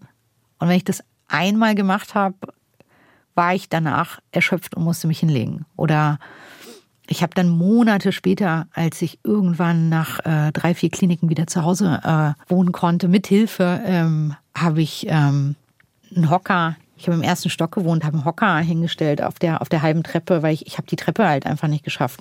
Oder also das sind ähm, und und dass ein Körper das überleben kann, ist erstaunlich und, und wie sich Muskeln erinnern, dass du mal welche hattest. Also ich konnte mal auch meine Unterschenkel, meine Waden einfach so zusammendrücken, da war nichts. Weil, weil du dich in, in, in diesem komatösen Zustand nicht bewegst. Also wenn, du, du wirst halt komplett stillgelegt. Wie, wie, wie in so einem Science-Fiction-Labor. Liegt man da in, über mir, da habe ich mich erschreckt, als ich das das erste Mal gesehen habe. Über mir, über meinem Kopf waren, weiß ich nicht, 30 Monitore die jeder einzeln zuständig waren für, für irgendeinen Vorgang in meinem Körper. Ähm, deshalb war das auch manchmal ganz lustig, weil dann habe ich einmal nur so, da kam der Ehrgeiz durch, dachte ich, jetzt, jetzt hebe ich einfach mal so abwechselnd den rechten und den linken Arm, damit da irgendwie wieder Leben reinkommt und mein Körper. Und da, auch dafür war ich schon zu schwach. Das glaube ich. Das Muskel ja, einfach dann, verschwunden, einfach durch dieses Genau, und dann, und dann geht das Herz sofort hoch. Wenn du, wenn du dann irgendwas bewegst, dann kam sofort mein Pfleger ins Zimmer mhm. gerannt, außer Atem. Was machst du da? Was ist los? Und äh, mach das nicht, bitte. Nur wenn ich dabei bin. Ich habe einfach nur den Arm gehoben. Also so war die Situation und deswegen liebe ich meinen Körper sehr dafür, dass er das alles äh, verarbeitet hat und weggesteckt hat. Ich habe gerade gestern mit einer anderen Sepsis-Survivorin geschrieben und die hat, die, die hat das erst äh, kürzlich hinter sich gebracht und die hat dann auch gefragt, wie lange dauern die Albträume. Weil du hast dann, du hast halt tausend komische Sachen, dein, dein Unterbewusstsein kann das nicht verarbeiten. Du, du ähm, hast dann äh, auch durch diese ganzen Betäubungsmittel, die man bekommen hat, hast du einfach, also ich hatte ungefähr ein Jahr, anderthalb schrecklichste Albträume. Also ich hatte Angst, äh, schlafen zu gehen, weil ich wusste, das kommt. Und, und klar kann man sich dann theoretisch auch mit Schlafmitteln zuknallen und, und das muss jeder für sich dann entscheiden. Aber ähm, das Dumme ist, dass das, das, ähm, das ist, glaube ich, wie mit allen äh, großen Erlebnissen, ob das Liebeskummer ist oder eine Sepsis oder eine Scheidung oder ein Jobverlust oder irgendwas. Ähm, oder der Verlust der Eltern, das Unterbewusstsein will das verarbeiten und das fordert da auch irgendwie seine Zeit, glaube ich. Und du kannst es künstlich wegdrücken. Ähm, das ist, das ist ja manchmal wie eine Lebenskrise entsteht. Du, du, du drückst, du funktionierst und du drückst irgendwas weg, äh, weil kein Platz dafür ist. Aber das Ding, das Thema holt sich irgendwann seine Zeit. Mhm. Und das heißt, du hast das auch als Nahtoderfahrung ist dann es, Ja, also, also ich war definitiv sehr viel näher am Tod als am Leben. Und es gab eigentlich nur einen Arzt, der daran geglaubt hat, äh, dass ich das überlebe. Also die anderen haben eigentlich mit meinen Eltern über meine äh, Beerdigung gesprochen und, und wie man das jetzt plant und so und ob, ob, ob, ob, ich, äh, ob die Organe gespendet werden etc. Also es sind ja dann auch ganz pragmatische Vorgänge. Oder ich habe zur Recherche, als ich mein Buch geschrieben habe, ähm, in den Krankenhausunterlagen äh, nachgeschaut und da stand, also das habe ich schon mal erzählt, stand so Wiederbelebungsmaßnahme 32,50 Euro. Oder ich weiß, ich weiß die Summe nicht mehr genau, aber sowas in der Richtung war das. Und ist das für dich, also wenn, wenn Sie davon ausgehen, dass ja. du nicht zurückkommst, ähm, ist es schwer zu fragen, aber spürt man das? das nee, oder, oder, oder, oder, wann, oder kannst du dich jetzt erinnern an diesen Moment, wo dein Körper und wo du spürtest, ich komme zurück? Äh, nein, weil ich bin aus dem künstlichen Kummer aufgewacht und das ist kein Augen aufschlagen und dann sagt man, wo bin ich? Und dann freuen sich alle, sondern das ist ein Vorgang, in dem du äh, währenddessen, während du in so zwischen Realität und Traumwelt äh, hin und her gleitest und überhaupt gar nicht weißt, was nun wahr ist und was nicht und ob, ob du vielleicht schon im Jenseits bist oder, oder, oder was das ist. Ähm, das, äh, nein, ich habe, also als ich aufgewacht bin, noch nicht mal gewusst, dass ich im Koma war. Und ich habe ganz vieles nicht mehr gewusst. Und auch heute, ähm, sagen wir mal, Minimum das Jahr äh, danach, da gibt's äh, Begegnungen oder Menschen, Gesichter, an die ich mich überhaupt nicht erinnere. Das ist einfach weg. Also ich habe neulich jemanden wieder gesehen äh, und dauernd gesagt, ah, wir haben uns ja so lange nicht gesehen, wir haben uns bestimmt 20 Jahre nicht gesehen. Und dann hat der plötzlich gesagt, nein, wir waren zusammen mit meiner damaligen Frau äh, äh, essen.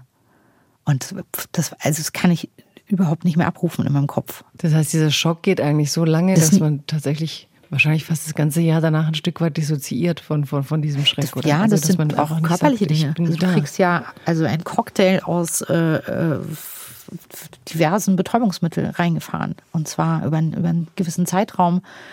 Und auch danach habe ich noch äh, ziemlich harte äh, Medikamente nehmen müssen. Und das, ich meine, das kennt doch irgendwie auch jeder, dass du, weiß ich nicht, vielleicht auch mal eine heftige Kopfschmerztablette nimmst und so ein bisschen düsselig im Kopf wirst. Und das ist in einer viel größeren Dimension eben auch das. Also das hat und, und klar ist die Psyche ganz stark belastet, aber das hängt ja alles zusammen. Auch das, auch das kann man einfach nicht so trennen. Und es gibt auch heutzutage Untersuchungen darüber, dass Hoffnung ein ganz wichtiger Aspekt ist bei der Heilung. Und, und, äh, und da ich ja zum Beispiel weiß, es gab ja über meinen Zustand verschiedenste Prognosen und die waren alle sehr, sehr negativ. Ähm, ich, also ich, ich, ich finde, ich, also ich bin ganz große Kämpferin und, und dafür, dass jeder Mensch hat das Recht auf Hoffnung. Und es gibt Statistiken, aber du weißt ja überhaupt nicht, auf welche Seite der Statistik du gehörst. Und ich habe äh, während meiner vielen Monate in den Krankenhäusern auch danach noch, du bildest ja dann so Clubs mit, mit äh, Leidensgenossen und Genossinnen. Ich habe Leute erlebt, die hatten viel weniger als ich und die hatten viel schwerer damit zu, zu kämpfen und immer wieder Rückschläge und Rückschläge gehören auch dazu. Oder ich habe ähm, fünf Jahre danach ist, ist der Ehemann von einer Bekannten komplett zusammengeklappt und sein Herz war auch nur noch auf 30 Prozent, wie bei mir. Und ähm, das waren auch harte Prognosen. Und dann habe ich zu ihr gesagt, nein, du, du darfst dem, wenn, wenn das irgendwann ganz schlimm kommt, dann kannst du das immer noch irgendwie thematisieren, aber nicht jetzt. Der braucht deine Kraft, der braucht Hoffnung. Sonst, sonst, kann er, sonst kann er diesen Kampf nicht führen. Also du musst mental einfach auch ähm, da so eine Resilienz aufbauen, sonst packst du, sonst packst du ein Krankenhaus nicht. Also das ist meine Ansicht. Also du meinst auch nach dem Moment, nach dem Aufwachen, ja, also und, auch danach und es wirklich gibt, nochmal. Äh, äh, wie Friseure, gute und schlechte Ärzte und, und, und manchmal kommt jemand einfach in dein Zimmer und sagt irgendwas. Und dann liegst du da damit, mit dieser Aussage und denkst, wie was, wie, wie, äh, keine Ahnung, also ähm, grau, ja, manchmal kommt jemand rein und sagt, ja, natürlich werden sie nie wieder normal leben können und geht dann raus, weil es ja keine Zeit ist, ja Visite. Und dann hängst du da und denkst, what, okay, was ist denn genau damit gemeint? Oder oder oder ja, worin ist das begründet? Oder oder gibt es irgendein neues Ergebnis? Und Mhm. Hast du es dann wegschieben Manchmal, können in dir? Also hast du einfach nicht zulassen wollen, dass das stimmt? Ja, das, das ist ja wie dieses, das, das, auch das ist ja, hat ja mehrere Ebenen. Also ich, ich kann Dinge wegschieben und das kann ich auch jetzt noch ähm, sehr gut und, und, und halte mich für, für sehr resilient. Und dann gibt es diese leise Stimme, die in dir sagt, äh, äh, uh, okay, gleiten wir jetzt ab von der Realität, willst du es nur nicht wahrhaben? Das ist doch ein Arzt, der hat das doch gerade gesagt, der hat das studiert, du hast es nicht studiert und so weiter. Und, und irgendwann, äh, wenn du mal äh, wirklich äh, äh, enorm viele Untersuchungen an dir hast vornehmen lassen, weil das ging ja jahrelang bei mir noch so weiter, dann, dann wirst du feststellen, Boah, dass es ja. extrem viele verschiedene Meinungen gibt und dass ähm, das auch was sehr Deutsches ist, glaube ich, erstmal auf die Gefahren, die Risiken und das Negative aufmerksam zu machen, weil man will ja dann nicht, dass jemand äh, nachher kommt und sagt, hoppla, jetzt bin ich ja doch gestorben und du hast mir aber was anderes versprochen ähm, jetzt mache ich dir aber Ärger. Aber manchmal sind, äh, ähm, also Bedenken sind ja ein ganz großes äh, Thema. Auch mein Vater war ein ganz großer äh, Bedenkenträger und hat Bedenken angemeldet und ähm, die bringen einen einfach aber manchmal nicht weiter, wenn man in einer Situation ist, in dem einem nichts anderes übrig bleibt, als zu hoffen und zu kämpfen. Und du kannst nur kämpfen, wenn du Hoffnung hast, weil wenn du keine hast, legst du dich einfach äh, ins Bett und gibst auf. Und von wem hast du die Hoffnung? Also wenn er Bedenkenträger war, gibt es jemanden, von dem, der, der das in dir so ähm, Vielleicht ist die Seite, äh, die mütterliche Seite äh, ähm, äh, nervtötend optimistisch, fast, würde ich sagen. Also wenn wir früher im Stau standen, hat meine Mutter gesagt, das ist doch schön, da können wir endlich mal in Ruhe quatschen. Also völlig gaga irgendwie. Und ähm, mhm. aber ich glaube, auch mein Vater war im letzten jemand, der ganz viel, ganz viel Hoffnung hatte. Auch die haben sich damals irgendwie äh, äh äh, hat meine Großmutter mit einem im Krieg gefallenen Mann und als äh, äh, geflüchteten Familie sich da irgendwie in Bayern, wo sie gelandet sind, äh, ähm, zäh hochgekämpft und, und ähm, sich irgendwie wieder ein Leben erobert, äh, ausgehend von einer sehr armen äh, Situation. Und, und ich glaube, dass mein Vater diese Hoffnung eben dann auch irgendwie im letzten in sich hatte, hinter diesen ganzen Bedenken. Und ja, Und wie viele Jahre hat es dann gedauert, bis du, also bis du das Gefühl hattest, ähm, ich werde alle diese Prognosen hinter mir lassen und, und, und, meine Kraft reicht wirklich, dass ich fast wieder normal leben kann? Oder kannst du wieder ähm, normal leben? Ja, jetzt, also jetzt ist so zehn Jahre her. Ich würde sagen, dass ich jetzt an einem Punkt bin, wo ich mich auch wieder erkenne auf Fotos und so. Also ich habe ähm, auch durch Medikamente immer mal so in einem Affentempo mal so fast 30 Kilo mehr und dann auch äh, am Anfang weniger gewogen und dann, dann verlierst du das Gefühl für dich, dann erkennst du dich nicht mehr. Also ich hatte zum Beispiel, was ich ganz lustig hm. fand, also ich hatte so ein ich hatte so ein Foto von mir von einem Essen und dann ähm, und das habe ich so am Kühlschrank hängen gehabt mit anderen Fotos. Und ich habe so ein bisschen gedacht so boah jetzt ähm, du siehst aber ganz schön ernst aus jetzt und so. Und du musst mal wieder ein bisschen im, im Leben dich rumtummeln und Quatsch machen und so. Und irgendwie naja, und das, das war für mich immer so mit so ein bisschen ermahnendes Foto, hatte ich ein paar Wochen da hängen und dann besuchte mich eine Freundin und hat immer gesagt, dann irgendwann, warum hast du das dann da hängen? Und ich habe das gar nicht verstanden. Und habe ich gesagt, ja, das erinnert mich so, dass ich, dass ich jetzt wieder Flügel brauche und ein bisschen rumspüren muss. Und dann, und dann erst habe ich durch diese Freundin festgestellt, also die hat dann irgendwann gesagt, du bist, das bist du doch überhaupt gar nicht auf dem Foto. Das war eine völlig andere Frau. Hm. Ja, ich habe kein Gefühl mehr für meinen Körper gehabt. Also ich hatte Klamotten von vier verschiedene Kleidergrößen in meinem Kleiderschrank und dann äh, weißt du gar nicht mehr, wer du bist. Und jetzt, jetzt bin ich wieder so angekommen und zu Hause. Aber es hat viele Jahre gedauert und ich kann das gar nicht so. Man kann kannst ja auch nie genau sagen, wann Liebeskummer aufgehört hat. Es gibt so Schlüsselmomente für mich, wo ich gemerkt habe, ah, jetzt. Mhm. Ja, das ist verrückt, ne? dass man nicht mehr merkt, nee. wann ähm, also wenn der Körper aufhört, diese, diese Krankheit zu haben, dass du es wirklich nicht merkst und dass viele Leute auch ganz lange das dann manchmal sogar noch simulieren. Also auch nach Verletzungen hatte ich mal von einer Physiotherapeutin, die gesagt hat, dass Leute, obwohl sie dann physisch sogar könnten, eigentlich ähm, durch diese innere Abbildung der Muskeln gar nicht in der Lage sind, das aber loszulassen und sich weiterhin bewegen, als könnten sie es physisch nicht. Aber das halte ich für ganz so, normal. Das halte ich für ganz normal. Ist es auch, ja, aber auch seelisch und aber ja, aber auch man physisch. kann das gar nicht. Ich nehme ja, überhaupt keine Trennung vor. Das gehört ganz eng zusammen und ähm, das ist, äh, glaube ich, auch vernünftig. Wenn du an, irgendeinem, an mhm. irgendeiner Stelle deines Körpers angeschossen bist, dann musst du dir einfach langsam das Vertrauen dazu wieder aufbauen. Ich meine, den Menschen möchte ich mal sehen, der irgendwie einen Herzinfarkt hat und eine Woche später äh, fröhlich in die Sauna geht oder, oder Hochleistungssport macht. Dem liegt ja etwas zugrunde, was ich äh, ganz liebenswert finde, nämlich, dass du, dass du sorgfältig und achtsam mit deinem Körper äh, umgehst oder es zumindest versuchst und ähm, den nicht sofort wieder zudonnerst mit dem absoluten Alltag und und das das hat äh, und auch wenn du weiß ich nicht im Koma bist oder oder schwer krank bist oder im Krankenhaus das macht was mit dir und du du traust dich einfach nicht sofort du, trau, du traust dich ja auch nicht nach einem ganz schlimmen Liebeskummer sofort eine Woche später dich wieder heftig zu verlieben du musst erstmal wieder wieder verstehen, dass du das überlebst und dass du das überleben kannst und dass ähm, das Leben irgendwann weitergeht. Ich freue mich immer, wenn ich an Ärzte gerate oder auch Physiotherapeutinnen und Therapeuten, die das wissen und die damit auch äh, äh, geduldig umgehen und die, die dich dann nicht für einen Lappen halten, nur weil du jetzt nicht ähm, nach einer sehr ernsthaften Sache so, sofort äh, wie so ein Vollidiot wieder reinspringst in alles. Ja, ich finde es auch so schön mit deiner WhatsApp-Gruppe, mit den, also ich bewundere immer diese Menschen in hallenden Berufen, wenn sie genau ja. diese Empathie haben. Weißt du, wenn du eigentlich denkst, ja, eigentlich bin ich voll stark und jetzt liege ich hier und kann das nicht. Und dann haben die diese Wärme und Empathie, ja. obwohl sie dich gar nicht kennen ne? und sind teilweise intimer als Menschen, die du 30 Jahre kennst und, äh, und so zart mit, mit, deiner ja, Behinderung ja. in dem Moment.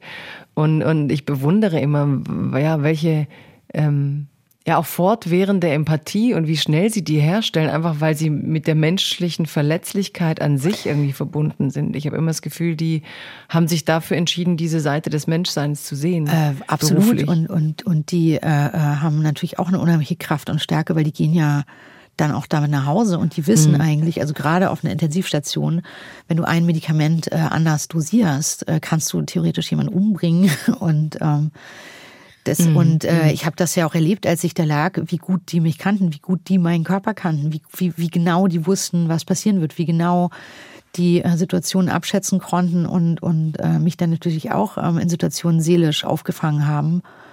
Und ähm, deshalb finde ich das auch gut, dass es jetzt irgendwie ja so ein bisschen der Plan ist, dass äh, Pfleger und Schwestern mehr Verantwortung kriegen dürfen. Also dass nicht wegen, wegen jeder zusätzlichen Ibuprofen äh, ein Arzt kommen muss, der das dann bestätigt, weil ähm, ja, also ich habe das schon so erlebt, dass, äh, dass besonders das Pflegepersonal da ähm, unfassbar empathisch und, und aber auch mit einem ganz großen Fachwissen äh, äh, äh, ja, immer so wusste, was jetzt zu tun ist und, und, und Situationen gut abschätzen konnte. Und also klar, medizinisch kann ich das gar nicht beurteilen, aber das war so meine mentale Erfahrung damit.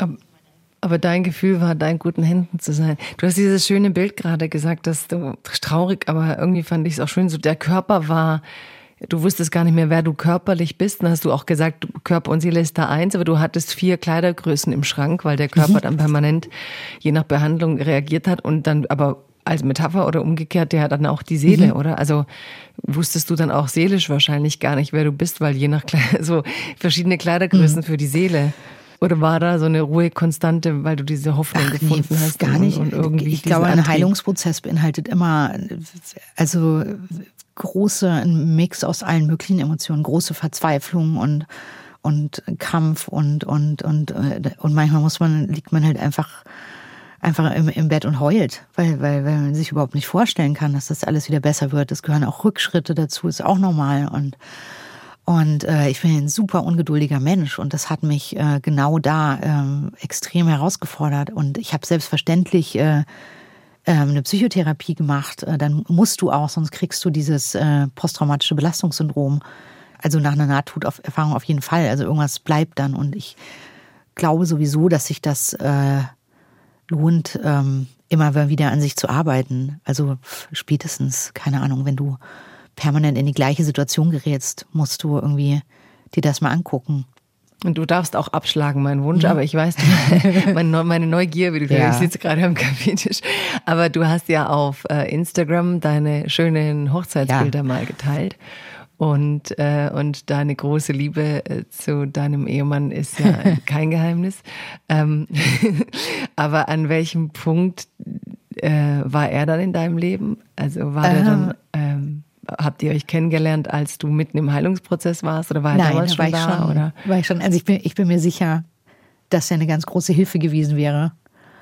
Ähm, wobei ich dazu sagen muss, dass also dass das die Ausnahme ist und, und äh, äh, eigentlich, wenn jemand schwer krank wird, gehen Beziehungen auseinander und ähm, das ist äh, auch für alle Angehörigen immer eine schwierige Situation und viele können damit gar nicht umgehen. Nee, da, als ich, als ich äh, Alex kennengelernt habe, war ich schon, war ich schon wieder äh, äh, gesund und ähm, der hat äh, vielleicht die eine oder andere berufliche Krise von mir mitbekommen und ähm, ja, aber der weiß natürlich äh, um meine ganze Geschichte und und ich glaube auch, dass äh, oder ich, ich, ich, ich beschäftige mich ja auch damit. Also ich bin, bin ja auch, äh, arbeite ja auch mit, mit äh, verschiedenen Sepsis-Stiftungen oder dem Aktionsbündnis für Patientensicherheit zusammen. Und das ist ja auch in meinem Leben. Und ich glaube, wenn dir sowas passiert, dann äh, verändert dich das und dann bist du nie wieder der Mensch, der du davor warst. Wollte ich dich gerade fragen, wollte ich nicht so pathetisch sagen, wie ist ein zweites Leben, aber irgendwie halt schon, ne? Ist es, absolut, ja. Also ich äh, feiere im Prinzip zwei Geburtstage und ähm, das Schöne ist, also ich kann erstmal ganz pragmatisch, also für all die, die ab und zu äh, äh so wahnsinnig unzufrieden mit ihrem Körper sind, ich konnte auf der Klaviatur der 30 Kilo Gewichtsunterschied überhaupt keinen unterschiedlichen Effekt darstellen. Also höchstens, höchstens, höchstens, dass sich, dass sich so ein paar ganz das? oberflächliche Arschlöcher von selber aussortieren. Ich kann jetzt überhaupt nicht sagen, dass ich in diesen äh, äh dickeren Zeiten ein, ein Liebeslebensvakuum hatte und, und andersrum, je, je dünner, desto toller äh, war alles, sondern es gab einfach keinen keinen Unterschied. Es war genau äh, mhm. ähnlich. Und bei mir hat es den Effekt, dass ich immer, wenn ich so, so ein bisschen, weil ich bin ein super eitler Mensch, dass ich äh, immer wenn ich so, so quengelig äh, äh, ein bisschen werde und denke, Mann, jetzt werde ich irgendwie älter und jetzt bin ich nicht mehr so fit und jetzt äh, fällt mir das wieder ein, dass ich mich total freuen kann, am Leben zu sein und dass ich, und das habe ich mir auch äh, vorgenommen, dass ich auch meinen 50. Äh, äh, ganz äh, groß feiern werde und, und eben das Leben feiern und, und dass ich noch da sein darf. Und äh, deshalb habe ich da so eine Bockigkeit entwickelt. Ich habe überhaupt keine Lust, mich in dieses jetzt bin ich eine alte Frau, Gejammer einzufügen, gar nicht. Es nervt mich eh das Gejammer. Also ich denke immer, sorry, wenn ich sage, aber jeder, der glücklich und gesund ist, soll jetzt einfach froh sein, dass uh, it's the only way to ja, es ist halt die einzige Art, wie wir lang leben können oder länger dieses Leben genießen können. Und ich glaube, dass auch wir Frauen da eine Verantwortung haben, uns zu emanzipieren gegen diese ganzen bescheuerten Zuschreibungen und Studios und auch irgendwie mal äh, alt genug zu sein, da zurückzubeißen. Äh, wie du sagst, es ist jetzt auch nicht so, dass man davon abhängt, dass andere einen dauernd gut finden. Ne? Irgendwann hat man seinen Platz. Ja, oder was sind das für Deppen, die einen nur gut finden, wenn man jung ist? Also ich, ich selbst habe das große Glück, mein Empfinden für äh, Sexiness und Attraktivität äh, äh, altert auch. Also ich finde jetzt nicht irgendwelche 23-jährigen Typen gut. Also vielleicht habe ich da einfach einfach nur mhm. Glück. Ja, das, das finde ich immer wirklich lustig an Männern. Also ich frage mich, wenn so die Männer das so brauchen. Also es gibt auch Frauen, die es brauchen, aber tendenziell eher Männer. Dass, dass äh, ich ja, das ähm, dass da alles andere ja, so egal sein kann. Ne? Äh, wobei der beste Satz eines Mannes, äh, eines Autors war dann, dass er mal sagte, er will keine jüngere Geliebte, weil es würde ihm eher schrecklich vor Augen führen, wenn er neben so einem jungen Körper aufwacht, dass er halt so alt ist. Also er hatte überhaupt keine Lust. Ja. Das ist auch die, die Wahrheit. Nichts macht, nichts macht so alt wie jemand ganz Junges an deiner Seite. Wobei es gibt auch tolle Geschichten. In Kroatien hat es, glaube ich, im Sommer habe ich so ein Interview gelesen von einer, glaube ich, fast 75-Jährigen, die sich auch einen ganz jungen Mann verliebt hat und dann ihren Mann verlassen hat und dann auch ein tolles Buch drüber geschrieben hat. Und das war irgendwie eine, eine Geschichte, wo ich denke, ja, auch gut, diese Freiheit, äh, sich, sich zu nehmen. Ja, ja, klar. Toll. Ja, ich beschäftige mich auch, auch viel damit. Klar, auf der einen Seite möchte ich äh, frei im Kopf sein und auf der anderen Seite gibt's halt einfach die Sachen, die so sind, wie sie aussehen. Also wo, wo, du, wo du dann wirklich merkst, und das haben wir in der Filmbranche besonders oft auch, wo sich einfach Macht, Macht und äh, wo Macht auf, auf Jugend und Schönheit zugreift oder das auch, auch beidseitig ist, wobei ich halt auch immer glaube, wenn jemand 21 ist und mit jemandem zusammen ist, der 50 ist, kannst du, du kannst einfach, du checkst einfach gewisse Dinge nicht so. Du bist, also dein, dein Gehirn hat sich gerade erst einigermaßen fertig entwickelt, du bist einfach nicht also auch wenn ich mich mit 20 für super reif gehalten habe, also war ich ein absoluter Volltrottel und habe Dinge nicht abschätzen können. Und ähm, ja, wobei das auch mit Gleichaltrigen auch, auch das, ich, ich also mein, du brauchst für dieses Gefälle eigentlich eher zwei Persönlichkeiten. Das stimmt, aber ich glaube, man kann Persönlichkeit nicht immer ganz lösen vom Alter. Und, ähm, vom Alter, und ich glaube, es gibt diese großen Lieben und diese großen Ausnahmen, die mit einer Altersdifferenz, die irgendwas haben, was sie total miteinander verbindet. Und, und, und das will ich dem gar nicht absprechen. Und es gibt natürlich viel, viel häufiger die Sachen, die genauso aussehen, äh, äh wie sie dann im Endeffekt auch sind. Also wo einer einfach sehr viel weniger Macht hat und und ähm, also ich habe neulich so, so, so ein Stand-up gesehen von so einer älteren New Yorker äh, Comedian und das war so lustig, wo die auch erzählt hat, dass sie wie wie also wie viel wie abgefuckt sie auch mittlerweile vom Leben ist und wie viel sie weiß und hat dann immer gern gesagt sie, so, über so einen jungen Typen I could blow you into another religion. Und, ja, it's true. Ja, ich glaube schon, dass es teilweise wahr ist. Ähm, ja, und da, da steckt viel Wahres. Ja, aber auch so, gestern kam so ein ganz lustiges Ding bei Twitter. Ich glaube, Verena Altenberg hat es gepostet oder ich weiß nicht mehr, wer da kam, ähm, was über Kylie Minogue, das damals, und ich erinnerte Aha. mich auch, als ich ein Teenie war, hieß es, Kylie Minogue hat eine neue Platte und Mann, ist sie mutig. In ihrem Alter trägt sie Hotpants und hat so ein sexy Videos gedreht. ich erinnere mich total, dass das total der Medienhype war, wie diese alte, in Anführungsstrichen, Frau so sexy in ihrer neuen Alter, Platte war. Und dann stand drunter, literally she was 36, ja, äh, 32, Wahnsinn. 32. Also sie war damals Echt? 32 und ich weiß auch, als ich da, als die Platte kam, dass ich so dachte, ach krass, und in dem Alter so mutig. Also ich glaube, da sind wir auch besser geworden. Mango Spanien hat jetzt, glaube ich, mit einer Schauspielerin, die 67 äh, ist, die, die große Kampagne für den Herbst eröffnet. Das ist ja auch so, so, so spanischer okay. Familienkonzern, wo jetzt eine junge Tochter übernommen hat und die auch gesagt hat, sie will eigentlich die Verschiedenheit der Schönheiten von Frauen darstellen. Ich glaube, es bewegt mhm. sich da viel. Aber Oma, weil du gerade das mit mir geteilt hast und mit uns, die alle zuhören, ähm, was ich auch nicht einfach finde, aber du gehst da so um mit dieser Krankengeschichte, dass man ja, das hat mich wirklich berührt, als ich dich zum ersten Mal so offen drüber reden gehört mhm. habe, dass mm, ja, das meinte ich auch am Anfang, eben weniges macht uns so unfrei in, in manchen Momenten wie Krankheit. Und gleichzeitig mhm. entstehen da andere Freiheiten. Und ich habe immer das Gefühl, dass bei dir so eine radikale Akzeptanz auch dieser eigenen Verletzbarkeit dadurch entstanden ist, ja. mit der du so offen umgehst, dass es ähm, einem beim Zuhören schon so öffnet in sich selber und man sich fragt, boah, ist es für mich? Und ist es aber was, wo du zwei Fragen wegen deiner, mhm. wegen deiner Liebe, weil du dich danach ja verliebt hast in den Menschen, mit dem du jetzt bist, verändert das auch das Lieben? Und umgekehrt, ähm, trennt es dich von anderen Menschen? Also ja so eine existenzielle Erfahrung ist es für dich, wenn du andere triffst, die das auch gemacht haben, dass das wie so eine Sache ist, wo man automatisch klickt, weil man denkt, äh, wir wissen, was da mhm. war? Und ist es umgekehrt etwas, was eben vor Menschen, die sich das nicht vorstellen können, in dir auch immer so ein Fremdheitsgefühl hinterlässt? Oder so eine, so eine das kann ich da nicht teilen, Ebene?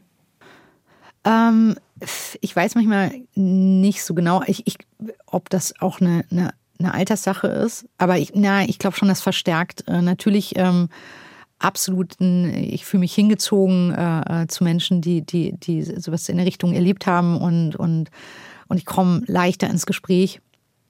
Vielleicht habe ich aber da auch, traue ich mich mehr zu fragen oder zu sagen. Aber natürlich habe ich auch die, die permanente Angst. Äh, also ich weiß auch, wie verletzlich man ist, wenn man gerade krank ist und bin natürlich auch, versuche immer vorsichtig zu sein. Und auf der anderen Seite trennt mich das äh, total äh, von Menschen, die, die ich ignorant finde oder die sich, denen noch nie irgendwas Schlimmes passiert ist und die, äh, das bezieht sich gar nicht nur auf Krankheit. Also ich könnte nicht diesen Freundeskreis haben, weißt du, wo alle, alle, alle weiß, hetero, zwei Kinder, äh, äh, gute Jobs das, äh, das merke ich besonders, dass ich, dass ich, wenn, wenn, wenn das Umfeld ganz, ganz krass äh, so ist, dass ich das, das in mir Beklemmungen auslöst, weil ich nicht, ähm, weil da oft schon, mh, mm, weiß ich nicht, ein, ein, eine nervige äh, andere Familie in der Kita äh, als, als großer Schicksalsschlag empfunden wird. Und, und ich da, das ist ähm, für mich äh, schwierig. Und ähm, das merke ich schon. Also es trennt mich in so ganz komischen Situationen, in so ganz komischen heile Welt-Situationen, die ich dann als ignorant empfinde. Mhm. Ich nenne es für das mich mal so bürgerliches Grauen. Das sind so immer auch Leute, wo ich, wo ich äh, immer denke, dass äh, die größte Beleidigung ist, wenn ich irgendwas sage, mit können wir Leid in Relation setzen. Ne? Weil es heißt ja immer, jeder mhm. muss sein Leid haben und das verstehe ich auch. Ja. Und ja. ich glaube auch, dass ich jetzt, auch wenn jemand etwas als leidvoll empfindet, was in der Dimension, was andere Menschen erlebt haben, nicht, dass man da auch dabei stehen kann. Aber wenn Menschen so gar nicht in der Lage sind zu sagen, Mensch, ich habe Glück gehabt und mein Glück. Das, äh, genau, ja, so. so. eine Blindheit für, für die eigenen äh, Privilegien. Ja, ja. Und ähm, ähm, weil wenn die dir bewusst sind, dann, dann lebst du auch anders damit. Und, und äh, ich, ich freue mich ja über jeden Menschen, der zwei Kinder hat. Und äh, so war das nicht gemeint. Aber wenn mhm. jemand gleichzeitig äh, völlig äh, privilegienblind so ist. Selbstgenügsam und, ähm, einfach und auch irgendwie so mhm. seltsam satt. Und wenn sich die Welt nur darum dreht, mhm. also nur, nur äh, um, um, sich und die eigene Brut, das finde ich das finde ich schwierig und das sind dann auch so Abendessen, auch als MeToo aufkam, weißt du, wo dann, wo dann äh, die, die ersten zwei, die, die vielleicht, äh, äh wenn es hochkommt, vier Jahre in ihrem Leben überhaupt gearbeitet haben, dann sagen, also mir ist das nie passiert. Und dann denkst du, ja, okay, weil du aus einer überprivilegierten Familie kommst, weil, weil dein Vater was darstellt und weil sich bei dir einfach niemand getraut hat. Und, ja, es war ein bisschen das heißt wie Kathrine, ne? Die ich ja wirklich extrem, extrem cool finde, ja, so als Frau, aber die, die dann, dann, auch gesagt, gesagt hat, wo, also nein. Wo, wo, sind die verhuschten Küsse am Set? Ja, wo niemand ich, will, ich will von überhaupt niemandem einen verhuschten Kuss kriegen am Set, ganz ehrlich. Also Ja, vor allem ist sie halt eine Göttin, wo denke ich, glaube ich, so 70 Prozent der, der, nein, 90 Prozent derer, die an ihr vorbeigehen, sich eh fragen, wie sie sich überhaupt verhalten sollen. Also ich glaube, sie hat ja einfach durch ihre Aura auch schon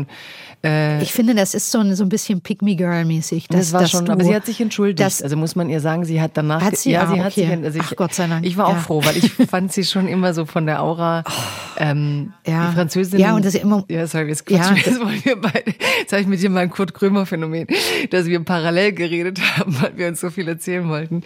Und, äh, mhm. und dann äh, habe ich, ähm, genau. Aber ja, sehr lustig, wir sind nach, nach dem Podcast sind wir zusammen runter die Treppe, wo du gerade alleine sitzt. und wir haben wirklich bis zum Ausgang beide gleichzeitig geredet. Und, äh, und dann habe ich gesagt, ist das jetzt normal? Und er so, ja, ich meine, wir verstehen uns doch. so. das ist doch schön. Ja, ja eben, so ist es. Ja, ähm, eben, so ist es bei uns jetzt auch. Ja, wir, wir wollen jetzt einfach gleichzeitig. Aber ich wollte dich noch was biografisch fragen, weil ich habe natürlich ja. ähm, dieser große Erfolg, ähm, ne, ähm, mit den mhm. Filmen, mit auch äh, von Till Schweiger produziert, ähm, Kleinohrhasen, mhm. Zweiohrküken. Keinohrhasen, ja. ja. Mhm. Aber die waren aber ja. auch vor ähm, vor dieser Krankheit. Das heißt, ja. für dein Leben, ich meine, du hast gerade erzählt, so bis 30 warst du eigentlich, hattest du selber nicht den Mut, dich als das zu erkennen, was du bist? Doch, da, da habe ich dann schon. ab 30 also das, und dann kamen die Filme, dass du gerade diesen Erfolg und dann kommt diese Krankheit, ne? Also es ist so quasi so in dem Moment. Ja, ich meine, Erfolg ist auch was, was man wirklich. Na, ich ähm, glaube schon, wenn man seine Drehbücher dann verspielt. Äh, also, also, ich glaube schon, dass ich das jetzt das, finde ich erfolgreich. ja, ne, ich meine nur, das habe ich, das ist, habe ich selbst äh, sehr äh, verspätet begriffen. Das ist ja auch schwer zu begreifen. Mhm. Also wenn du davor permanent Angst um deine Miete hast und, und, und da vor dich hinkrebst und, und äh, und wie man ja jetzt offiziell weiß, war ich danach ja auch nicht besonders reich. Mhm. Erst erstmal. Und ähm, äh, ja, also äh, klar habe ich das als ungerecht empfunden, dass ich so schwer krank geworden bin. Und ich weiß ja auch heute, wenn das erkannt worden wäre, hätte ich einfach Antibiotika bekommen. Mhm. Und äh, da wäre die Sache, ähm, hätte man einfangen können Das ist äh, bei einer Sepsis eben so, dass das irgendwann tickt die Uhr, aber gewaltig und das, ähm, ja, äh, ich glaube, ich habe äh, mit dieser Wut äh, darauf oder dieser Verzweiflung vielleicht eher, warum mir das passiert ist, habe ich mittlerweile meinen Frieden gemacht. Und ich wünschte, es wäre nie passiert, aber es ist passiert. Und das ist äh, das Leben. Und ich wäre eine Idiotin, wenn ich nicht alles, was geht, daraus ziehen würde, was man aus so einer Erfahrung lernen kann oder mein Verhältnis äh, zu dieser Zeit verändert sich auch. Es ist nichts Feststehendes, wie ich darüber denke. Und, und immer wieder, alle paar Jahre habe ich irgendeine Art von neuem Gedanken dazu. Und ähm, ja, deswegen äh, ist das äh, vielleicht auch, auch eine Übung, dass ich ähm, da auch äh, unter Zwang gelernt habe, äh, gut allein zu sein und ähm, und, klein, wenn, und wenn ich jetzt so eine ganz kleine Oma ganz, ganz langsam über die Straße laufen sehe, werde ich überhaupt nicht ungeduldig, weil ich genau weiß, wie sich das anfühlt. Vielleicht mhm. habe ich ein bisschen so eine Preview bekommen auf, auf das Alter. Und ähm, ja. Und sag mal, jetzt habe ich gerade gemerkt, du hast nicht gesagt, verändert das auch das Lieben? Ach so. Äh, nee. Nee? Nö. Also ich habe, also pff, ja, erstmal ja. Also wenn du sowas überlebt hast, kommst du, wenn du einigermaßen wieder geradeaus gucken kannst, also so war es auf jeden Fall bei mir, ich weiß gar nicht, ob ich das schon mal erzählt habe, dann willst du alles, was ich wollte, war Pasta essen und, und Sex haben. Und Frauen wird ja immer unterstellt, dass sie irgendwie von, von sich aus gar keine äh, äh Begierde äh, empfinden, aber Surprise. Erstens war das bei mir sowieso schon äh, äh, immer wie, wie bei allen anderen Frauen äh, vorhanden, aber wenn dir sowas passiert, dann kommt dann kommt nach, nach also gemixt mit äh, lustigen Depressionen und, und Verzweiflung und Rückschlägen und allem, kommt das aber auch. Also das äh, und diese Freiheit, also dass ich nicht überwacht bin, ähm, ja, das, also das hat, äh, äh also das hat eine riesige Portion ganz entfesselte Lebensfreude in mir freigesetzt. Das war toll. Und, und deshalb, klar, verändert es das Leben, äh, also, da, also da, wobei da habe ich ganz bewusst äh, äh, mir vorgenommen, mich in überhaupt niemanden zu verlieben, weil ich genau gespürt habe, dass ich fragil bin. Mhm. Ähm, körperlich und dass ich jetzt nicht irgendwie da, da, noch irgendwie Stress in der Ecke haben will. Ähm, Natürlich habe ich mich dann trotzdem verliebt, diverse Mal. und das war ein Desaster. Oder, oder, oder da war auch jemand, der wirklich, äh, also ganz grausam seelisch war. Also der, der äh, ähm, richtig gelogen hat. Einfach um, einfach nur, ich weiß nicht, für diesen Blödsinn äh, da eine Affäre mit mir zu haben. Aber, mhm. aber der, also der war weder, weder getrennt noch, ähm, also, und, und, also ganz, ganz sick hat mir immer Grüße von seinen Eltern ausgerichtet, die Ärzte waren, wo er immer gesagt hat, er hätte da immer noch äh, mich besprochen und, und, und versucht mir zu helfen dabei in, in Berlin. Äh, ich, ich brauchte, äh, brauchte gute Ärzte dringend für alle möglichen Themengebiete. Mhm. Und dann, ja, jemand, der einfach, also um meinen Zustand wissend, äh, ähm, mich, mich richtig so ganz billig, wie, wie, wie in so einem Hochstaplerfilm dann so angelogen hat. Das, also, das, also, den habe ich neulich nochmal gesehen in einem Restaurant und ich habe ja sowas immer Glück, den habe ich äh, tatsächlich ganz viele Jahre überhaupt nicht gesehen. Und dann saß der da und ähm, ja, ganz äh, erbärmlich.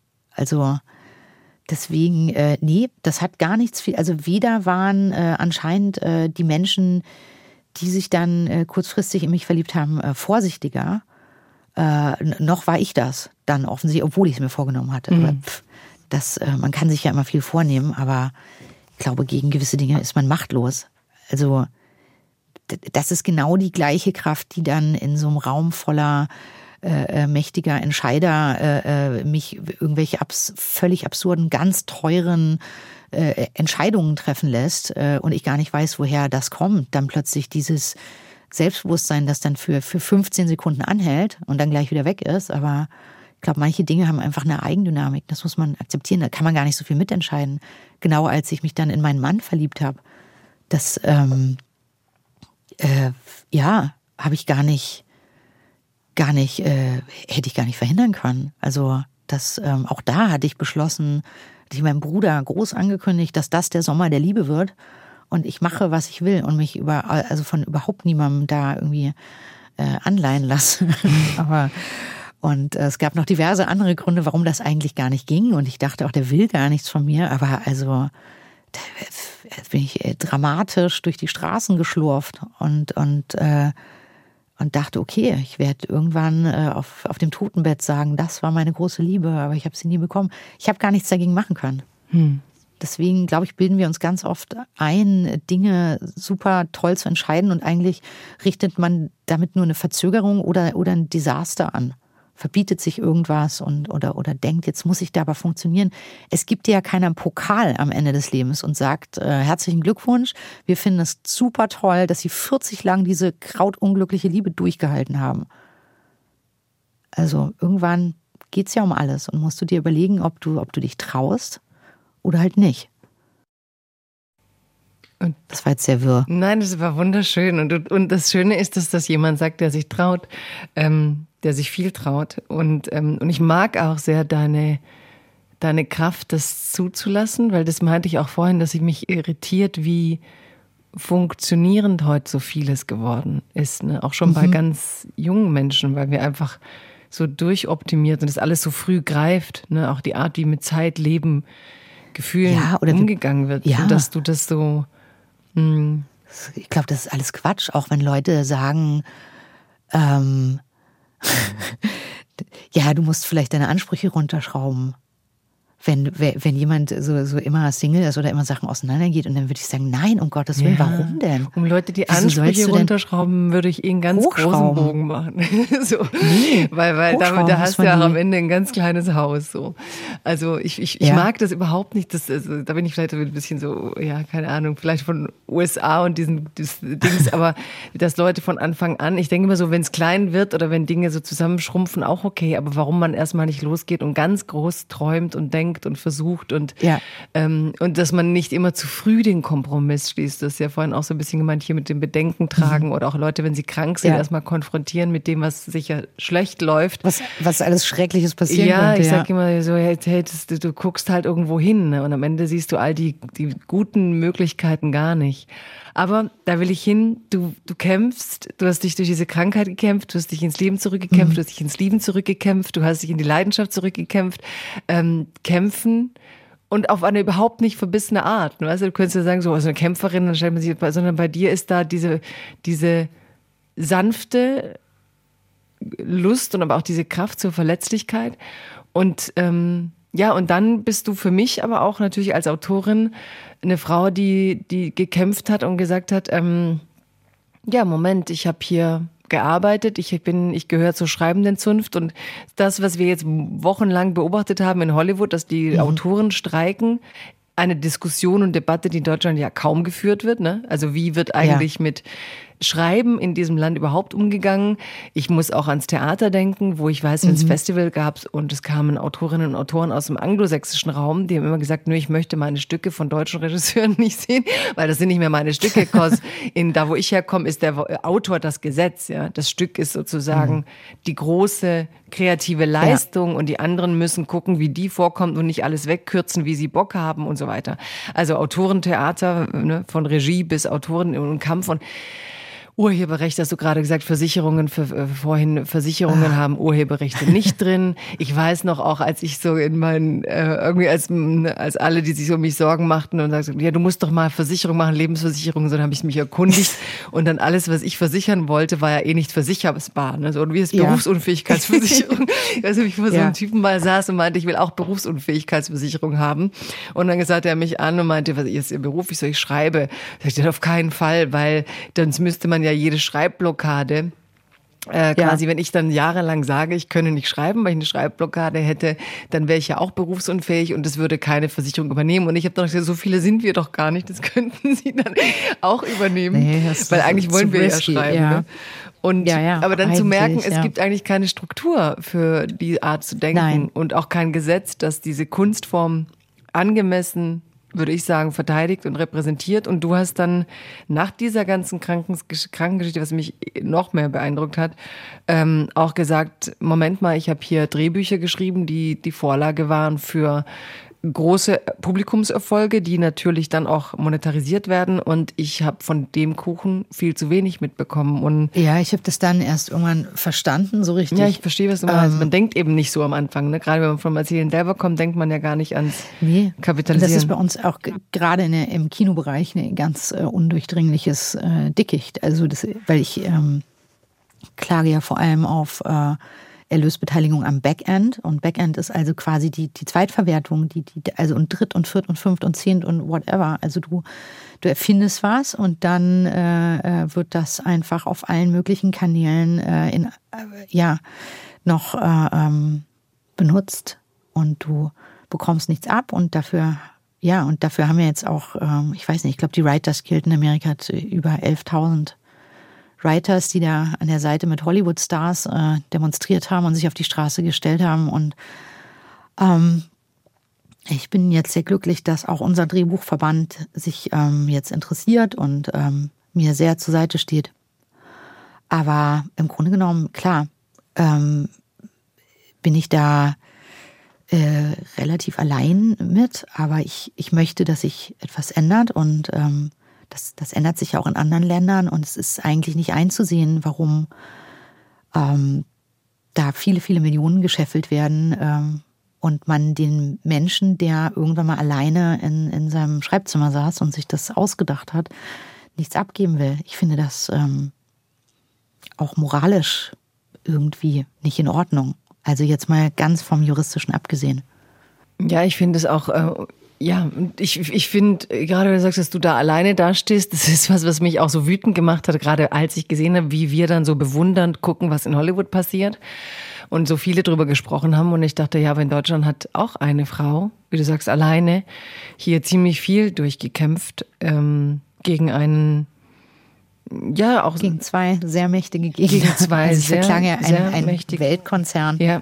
Ja, also es ist jetzt kein kein, äh, kein, kein, Vergnügen. Mhm. Äh, also ich will jetzt gar nicht sozusagen Dinge aus deiner Nase ziehen, aber ich fände es schön, wenn du vielleicht ähm, noch mal ein bisschen in, in, in, knapper Form für Leute, die es auch nicht so wissen, weißt du, einfach weil ich glaube, die, mhm. die Chance äh, auch zu nutzen, ähm, was passiert da? Wie wird mit dir umgegangen? Und du hast jetzt im Prozess ein Stück weit Recht bekommen vor Gericht vor zwei Wochen. Mhm.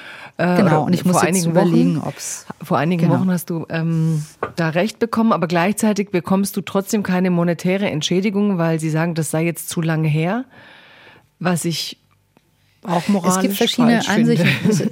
ja, ja. Es ist, also es ist sehr kompliziert. Einerseits sagt der BGH, dass ich Vielleicht nochmal kurz keine, den Fall, dass die Leute nochmal wirklich verstehen, was, was das oh Setting Gott, das ist so kompliziert. Okay, aber, aber make, it, make it, also, also, mach mal das Extrakt. Ja, genau. Also nicht, make, it, nicht, make a long story short. Also, auch das Extrakt ist sehr, sehr lang. Ja, ist klar. Ähm, also, es ist, ist eine sogenannte Stufenklage. Also, ich kann nicht innerhalb von einer Klage, so wie das immer gedacht ist, das alles äh, äh, machen, sondern das ist bei uns gesetzlich so geregelt. Es gibt diesen Bestseller-Paragraphen, der besagt, dass wenn du im Nachhinein feststellst, äh, dass eine Sache sehr erfolgreich war über alle Maßen, kannst du nochmal nachvergütet werden. Und darauf äh, basiert das. Es gibt äh, schon den Kameramann von dem berühmten Film Das Boot, also der sehr viel, Just Vacano, für mich ein großer Held, der ähm, ganz viele tolle Kameraeinstellungen und Techniken entwickelt hat, um diesen großartigen Film auch so drehen zu können, wie er dann gedreht wurde. Der hat schon ähm, gewonnen. Äh, äh, der hat auf Einsicht äh, auch in die Erlöse geklagt. Das ist nämlich, und das genau das mache ich jetzt auch. Man muss zwei Klagen machen. Man muss äh, erstmal auf Einsicht äh, in die Erlöse klagen, weil sonst kann ich ja nicht wissen, wie viel da eingenommen wurde. Ähm, und ähm, dann muss man eine zwei, wenn das alles durch ist, durch die notwendigen Instanzen, also das äh, dauert dann ein paar Jahre, bei mir jetzt äh, fast, ja, hat jetzt bis jetzt fünf Jahre gedauert, dann äh, kommt die nächste Klage, an der ich gerade die, äh, die gerade äh, lief, ähm, in erster Instanz. Äh, und zwar ging es darum, also ich habe komplett Einsicht in alle Löse bekommen. Also, also die, der Konzern Warner Brothers und auch äh, Til Schweigers Firma mussten mir ihre Bücher offenlegen. Es gibt jetzt ein äh, Urteil dazu. Das ist auch einsehbar. Ähm, und jetzt geht's ähm, in Klage Nummer zwei äh, darum, wie viel bekomme ich davon ab? Was ist eine faire Beteiligung? Und da ist jetzt äh, ähm, das, das, das unterste Gericht äh, hier in Berlin der, der Meinung gewesen, äh, verschiedene Sachen sind verjährt. Ähm, und es gibt ähm, da aber auch schon verschiedene Urteile und ähm, auch verschiedene Ansichten, wie, wie sich das mit der Verjährung gestaltet. Eigentlich haben wir Autorinnen und Autoren keine Marktbeobachtungspflicht. Das wäre für mich tatsächlich ein, ein zweiter kompletter Job. Ich, woher weiß ich denn, wann was im Schweizer Fernsehen oder in irgendeinem Flugzeug oder was weiß ich wo ähm, gelaufen ist? Aber ich, genau. Und sehr viel tiefer kann ich da jetzt nicht gehen, aber ich, also ich finde, also jetzt haben ja auch verschiedene Zeitungen jetzt das eigentlich super gut zusammengefasst. Ähm, ähm kann man auch nachlesen, Spiegel, kann man auch in der FAZ. Noch, ja. Ich bin sehr dankbar, dass das ähm, auch verschiedene Feuilletons das auch als, als Pflicht anerkennen, darüber zu berichten, denn irgendwo füllen wir dann auch die Feuilletons mit den Werken, aber die Urheber müssen eben einfach anständig behandelt werden. Und äh, klar, und in meinem Fall kam auch raus, dass da, weiß ich nicht, äh, weit über 150 Millionen äh, Erlöse sind gesamt. und ich, ich, also ich verstehe es einfach nicht oder es ist, ist einfach ist abschreckend, ist für jeden abschreckend, äh, einen kreativen Beruf zu ergreifen, in diesem Beruf zu arbeiten, mit diesen Studios zusammenzuarbeiten oder mit Firmen, die, die ähm, ja, da weiß nicht, ich rede mich vielleicht hier um Kopf und Kragen, aber ich finde es, finde es grundsätzlich nicht in Ordnung und ich finde, es muss sich ändern und es muss irgendeine Art von Regelung geben, wie wir beteiligt werden. Auch in, in, in den USA ist das ja jetzt auch erstritten worden und, und klar, in den USA sitzen da Studiobosse, die verdienen äh, dreistellige Millionenbeträge. Mhm. Und ähm, das, ähm, dieses Gefälle ist einfach so riesig. Und, ähm, und vom Anteil, und vom Prozentsatz dein Honorar für, für, für sowas, wie viel Prozent? Also es war nicht eine Gewinnbeteiligung, sondern halt letztlich ein Honorar, mit dem sie sich alles abkaufen. Und das ist eigentlich nicht so gedacht im deutschen Urheberrecht. Du kannst äh, dein Urheberrecht nicht verkaufen, du kannst es quasi, kannst jemandem äh, erlauben, ähm, mit deinem Werk zu arbeiten. Und ähm, genau, du kannst eigentlich nicht alles sofort abkaufen und wir haben da auch noch Rechte. Und deshalb kämpfe ich eben auch, weil es ähm, eben sehr viel komplizierter ist, wie, wie die meisten Dinge im Leben. Und ähm, ja, und im Moment, also es geht jetzt auch nicht darum, also ich, ich kriege jetzt nicht von 150 Millionen oder äh, es war auch sehr viel mehr da irgendwie äh, äh, die Hälfte ab, sondern also wir reden hier darüber, dass ähm, jetzt habe ich im Moment ähm, aktuellen Urteil ähm, 4 Prozent, äh, äh, ähm, aber nicht, nicht von dieser Gesamtsumme, sondern ähm, ach, es ist sehr kompliziert, nicht von, natürlich nicht von dieser riesigen Summe, aber ich, also ich kämpfe um einen kleinen Teil aus diesen Erlösen und davon äh, 4 Prozent und, ähm, und äh, mir geht's einfach darum, dass äh, wir auf Augenhöhe betrachtet werden und dass das Leben vielleicht nicht immer so ausgeht, dass äh, derjenige, der dann BWL studiert hat, Glück hat äh, äh, und, und derjenige, der kreativ begabt ist, leider auch immer, immer Pech gehabt hat und, und pleite ist, sondern ähm, wir, wir müssen ja irgendwie dafür kämpfen, dass das äh, Gleichgewicht gehalten wird. Und es geht mir im letzten auch um Respekt, weil Bezahlung ist Respekt. Eine anständige Bezahlung ist eine Form von Respekt. Und ich hätte mir natürlich gewünscht, dass da ein persönliches Gespräch mal entstanden wäre oder, oder eine Respektbekundung. Aber, ähm, aber natürlich ist das äh, äh, süß und naiv von mir, denn äh, da wird selbstverständlich mit harten Bandagen gekämpft. Und da sitzen, weiß ich nicht, zahlreiche Anwälte auf der anderen Seite. Also ich komme da mit einem rein und da sitzen eine Menge Anwälte auf der anderen Seite. Herr Doktor sowieso und Herr Doktor sowieso und Herr Doktor sowieso. Und ich weiß auch jetzt in diesem Moment, wo ich das erzähle, wird da wahrscheinlich irgendwer sitzen und das mitschreiben und dann, falls es eine nächste Behandlung, Verhandlung gibt, falls äh, äh ich in Berufung gehen sollte, ähm, das verwendet werden und dann mir unterstellt werden, dass ich versuche, ähm, das zu tun, was ich ganz normal und menschlich finde, nämlich für meine Rechte zu kämpfen. Und natürlich ist das für mich eine sehr viel emotionalere Sache als für einen Konzern. Also ich, ich genau. dann möchte ich da mit, mit, mit rein dürfen in diese, also weil ich finde wirklich von außen, ich habe gesagt, es inspiriert mich, als ich das gelesen habe, war ich so, ähm, ich war einfach beeindruckt und dachte, ich finde es genau das, was du sagst, ist ein Kampf, Kampf um die eigenen Rechte.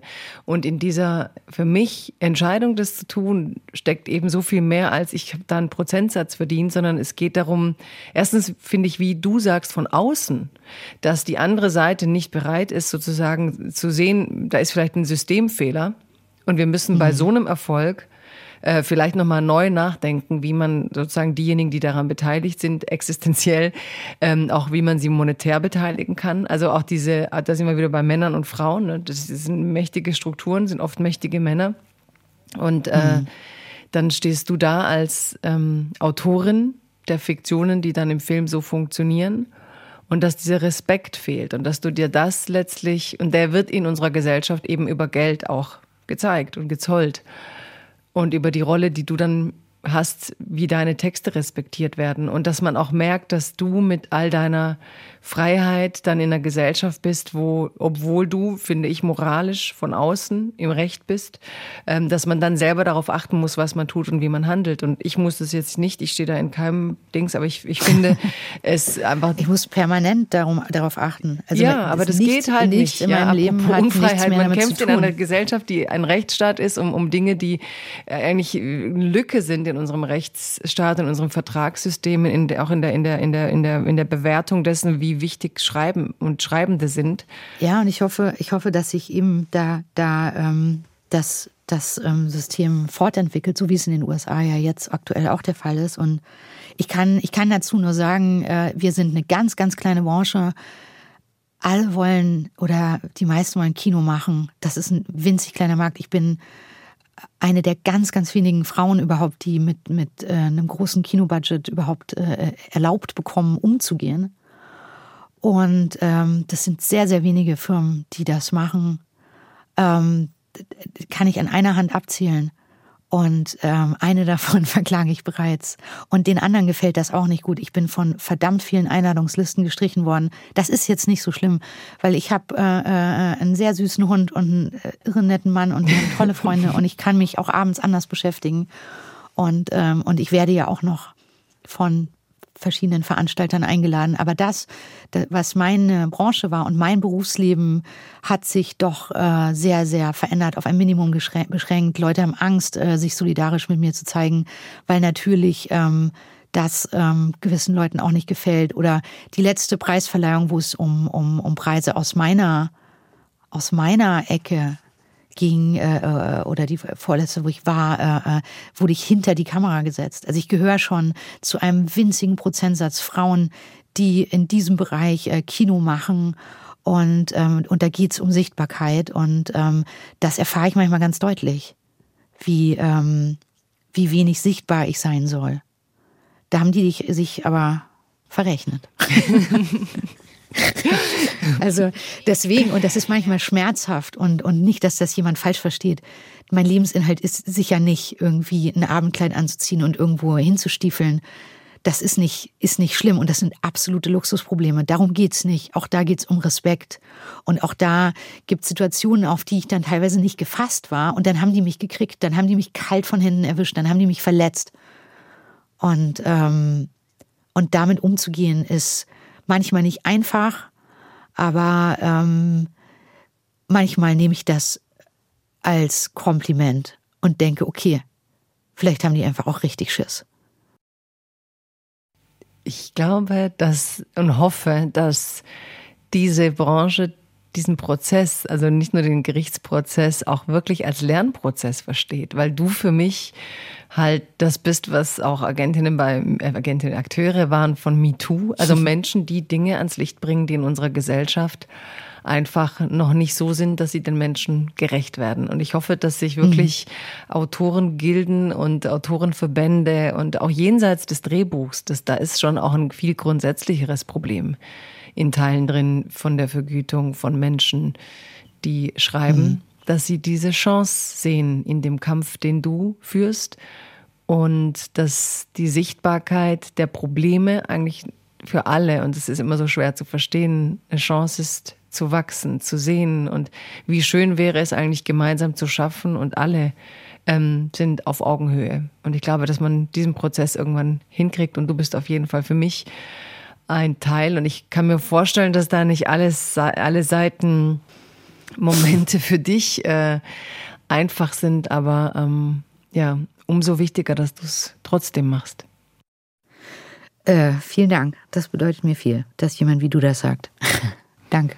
Nee, wirklich. Also ich habe jetzt leider die Zeit mit dir schon ähm, so Sanduhrmäßig. Das war ja, ja, unsere leider, Sanduhr ja. ist durchgelaufen und äh, gleich ah, wirft die Technik schade. mir dich hinaus. Und deswegen kann ich nur noch sagen, äh, liebe Annika, danke, dass du da warst. Danke, dass du in deiner freien Art von Freiheiten und Unfreiheiten erzählt hast, dass wir dich atmen hören konnten und lachen. Und äh, ich hatte eine schöne Zeit mit dir und vielen Dank für deinen Besuch. Ich mit dir auch. Und ich hoffe, wir sehen uns bald wieder. Das hoffe ich Danke auch. dir. Danke dir. Ja, bis dann. bis dann. Tschüss. It's a new dawn. It's a new day. It's a new life for me. Freiheit Deluxe mit Jagoda Marinic ist eine Produktion des Hessischen Rundfunks in Zusammenarbeit mit dem Börsenverein des deutschen Buchhandels. Alle 14 Tage unter anderem in der ARD Audiothek. Warum verschwand der genialste Atomforscher des Jahrhunderts spurlos? Was steckt hinter dem Frankfurter Bierkrawall von 1873? Und wie wurde eine Piratin zur mächtigsten Frau Irlands? Das Zeitzeichen blickt in die Geschichte. So wie sie ist. Königinnen, Entdecker, Künstlerinnen, von der Antike bis heute. Zeitzeichen. WDR Zeitzeichen. Jeden Tag ein Stück Geschichte. In der ARD Audiothek und überall, wo es Podcasts gibt.